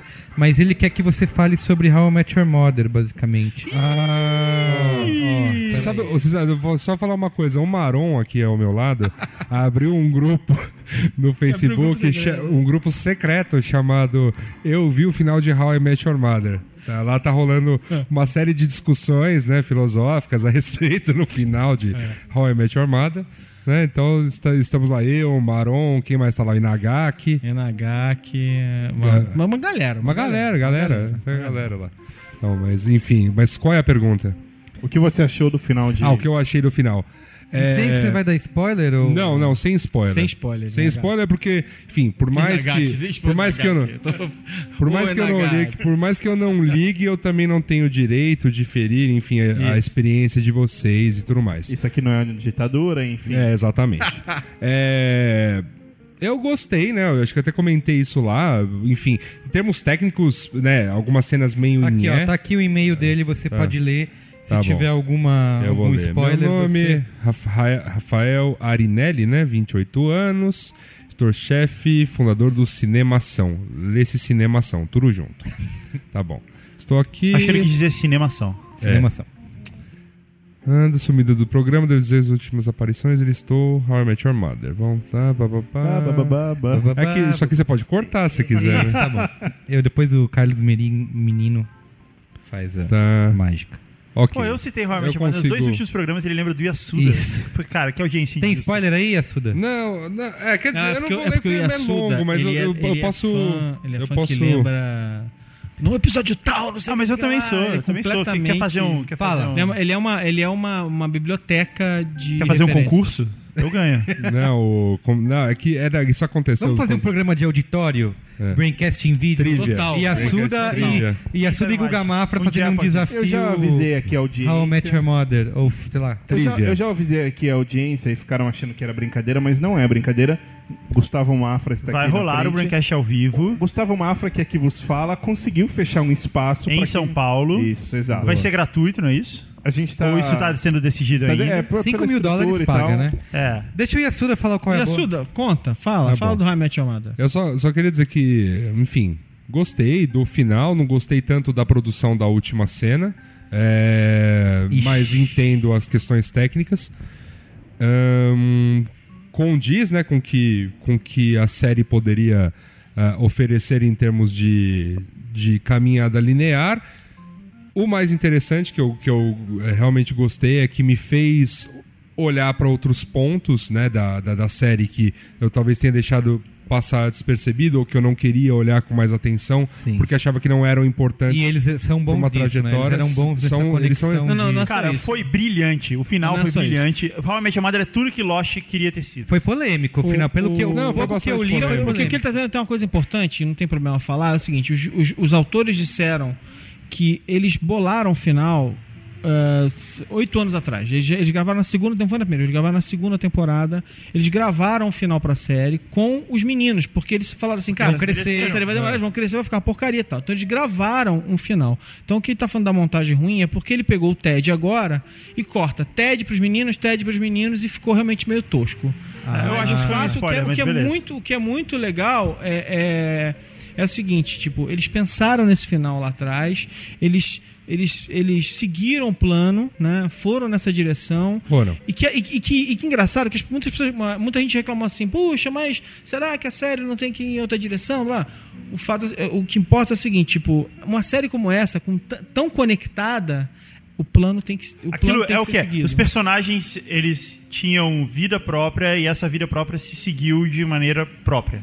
Ela não foi aquele negócio forçado, não foi de acordo com, com Ó, o ouvinte que não quiser ouvir spoilers pode parar É. agora, mas eu quero fazer uma pergunta. Ah, É, eu Não, tentei. sério, vamos não dar spoiler. Não vamos dar spoilers, mas É, quem quiser não pula, ué. Eu tô avisando aqui. Não, não vou. Cara, mas, ó, mas assim, quem eu- já leu, quem já leu, quem já viu o episódio, eu comento sobre o episódio lá no meu post sobre os spoilers. Ah, é verdade. Então, assim, é, pula. Se você não viu Breaking Bad, ó, na ordem citada, eu falo de Breaking Bad, eu falo de True Detective, E eu falo de. How I Met Your Mother e eu falo de um filme que eu comparo com a questão do How I Met Your Mother e como ele amarrou o final. Tá. É, pra É, mim, a pra mim que a, a questão fazer- narrativa eu achei muito próxima. Pra quem não quiser Enfim. saber nada, nada, nada, pula, tá? Você teve a sua chance. Que é, eu tentei evitar spoilers, mas um pouco que eu pesquei assim, pelo que eu entendi, é- o final não é feliz, é isso? Não, o final é, o final é feliz. O, o Ah, é? final, o Isso, final é o que ele tem que ser, cara. Não, eu- é o que ele tem que você não, não se pode dizer que o final de How I Met Your Mother não é feliz. O que é a felicidade? Que é- Nossa exato. senhora. Exato. E ele faz, ele faz você questionar isso, cara. Cara, eu achei o final. É. Cara, eu eu preciso ver. o Eu só final assisti- emocionante. Eu só assisti dois episódios do, Eu- da- dessa temporada. É, Os dois embora, embora as duas últimas temporadas tenham sido muito ruins, e essa temporada Altos mesmo e baixos, né? tenha tido altos e baixos. Eu achei melhor. no- acho na, que ele na voltou- na soma, ele foi muito melhor Não, que a a oitava sexta é a temporada. pior, né? Ou a sétima. oitava. A oitava é. ru- A oitava é muito A ruim. sétima e a oitava são muito A oitava ruins. tá sem rumo, né? Eles não sabiam pra onde ir. É, exato. não, não A sétima e a oitava são uma A oitava é a penúltima, sério. É, a Ah, penúltima. não achei tão ruim, não. Mas, gente, mas Eu é porque essa série. Eu, achava essa série tão legal que até os episódios abaixo Até da crítica É verdade. é, eram melhores do que Cara, muita coisa quando que tava acabou a televisão. última temporada que eu assisti, a oitava, eu falei assim, ah, cara, pensando narrativamente, puta, realmente não tem nada demais. Só que, meu, eu dei risada pra caramba, me diverti, me emocionei. Eu- Eles, eu consegui ter um tempo ali com essa série que muitas outras não conseguem, sabe? Uhum. Eu gosto do final. Eu gosto do final. Bom. O que eu- mais, Luiz? Eu, pra, então, foi pra escrever todo aquele post, assistir True Detective, que, cara... Eu não vi ainda, hein? Eu também não. Eu também não vou dar spoiler novamente, respeitando todos vocês, mas assim... Apesar de você achar que a gente é um, somos um- nós somos uns babacas idiotas. Não, não, não, eu não... eu- gente, longe de mim achar isso. A minha questão com spoiler... Quando, e quando eu comparo ela, sei lá... Não é queima a pauta pra outro pauta! bom. Não queima a pauta. Você tá, Tá convidado bom, já, Yasuda. tá você não bom. vai ficar no O calabouço. qual é, o qual é a boa. Então, eu só vou falar que, assim, eu- quem não viu ainda, pelo amor de Deus, vai ver esse True Detective, porque, assim, É, primeiro calou a minha boca em relação ao Matthew McConaughey. É, tá, o cara tá Mete o macarrão. O cara tá, cara tá incrível, assim, é...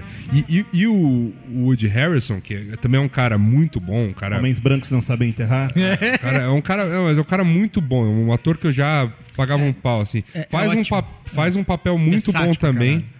Faz um papel muito bom ali é, como, como parceiro né, do, do, Matthew McConaughey, mas é, é que o, é que realmente o personagem do Matthew McConaughey sobressai Ah, ele é foda. em relação a, a- a toda, a toda a parada. Eu acho assim, é daquelas séries que você tem que assistir com, com o espírito pronto pra lá te embrulhar o estômago e ela não vai te embrulhar o estômago pelas cenas fortes, ela vai te embrulhar o estômago pela, pelo grande debate filosófico sobre a vida que tá proposto desde o primeiro episódio, assim. E, e, assim, por mais que não seja gostoso discutir isso sempre, é uma delícia você ter uma produção cultural pop, né, numa Sim, HBO, Sim. é, dedicada a, a- a ir tão fundo nesse, nesse tema. Então, Bonito. muito bacana. Eles arrumaram um bacana. problema, né? Porque vai ser bem difícil. Fazer uma segunda temporada à Isso. altura. É, Sim. tem, tem aí um boato que é o.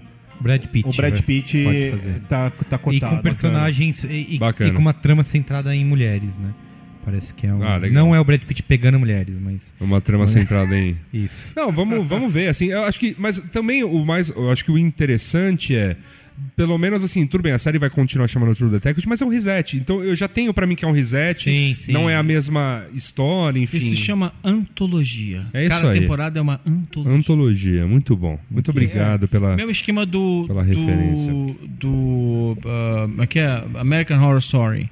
Que a cada temporada você reseta tudo. e Começa de... E eu queria terminar minhas, minhas cola a boca com um jabazinho rápido. Se você é profissional de mídia social, ouviu o programa até aqui, favor responder a pesquisa que estamos fazendo junto com a galera do Trampos, este importante site aí de, de empregos. A gente quer saber mais A sobre. gente linkou no Facebook, no Twitter Sim. e bota no, no A post. gente vai botar aí no o nosso post. amigo Lucas Delira, quando ele Lucas ouvir de esse- tá tudo linkado. Esse, é é uma pesquisa, assim, a gente tá na melhor das intenções mesmo, querendo saber mais. A nossa intenção é divulgar de os maneira resultados no B9. aberta no B9, no Trump. A gente vai fazer um, um estardalhaço com esses dados. Não, mas vai a ser gente- bem bacana. A gente precisando do Lucas e tal, ele casa, vai, vai casar. É verdade, ele mandou Vai e-mail. Ah, eu vou Que, que festa, qualquer coisa cara. aí, não me que, chama que Que eu vou festa casar. é essa? Casar, mas de onde Quem já- vai fazer o qual é a boa? Onde Quem vai... já se viu, cara? É isso. Onde já se viu milhões de brasileiros carentes sem ter o link? Quando que ele fica? casa?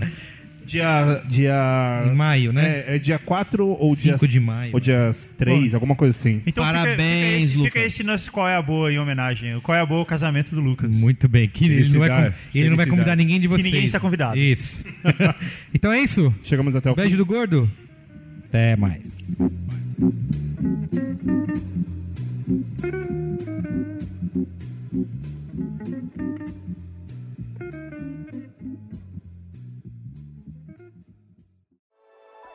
Dias comuns se tornam inesquecíveis com o gin da garrafa azul. Um brinde com Bombay Sapphire. Beba com moderação.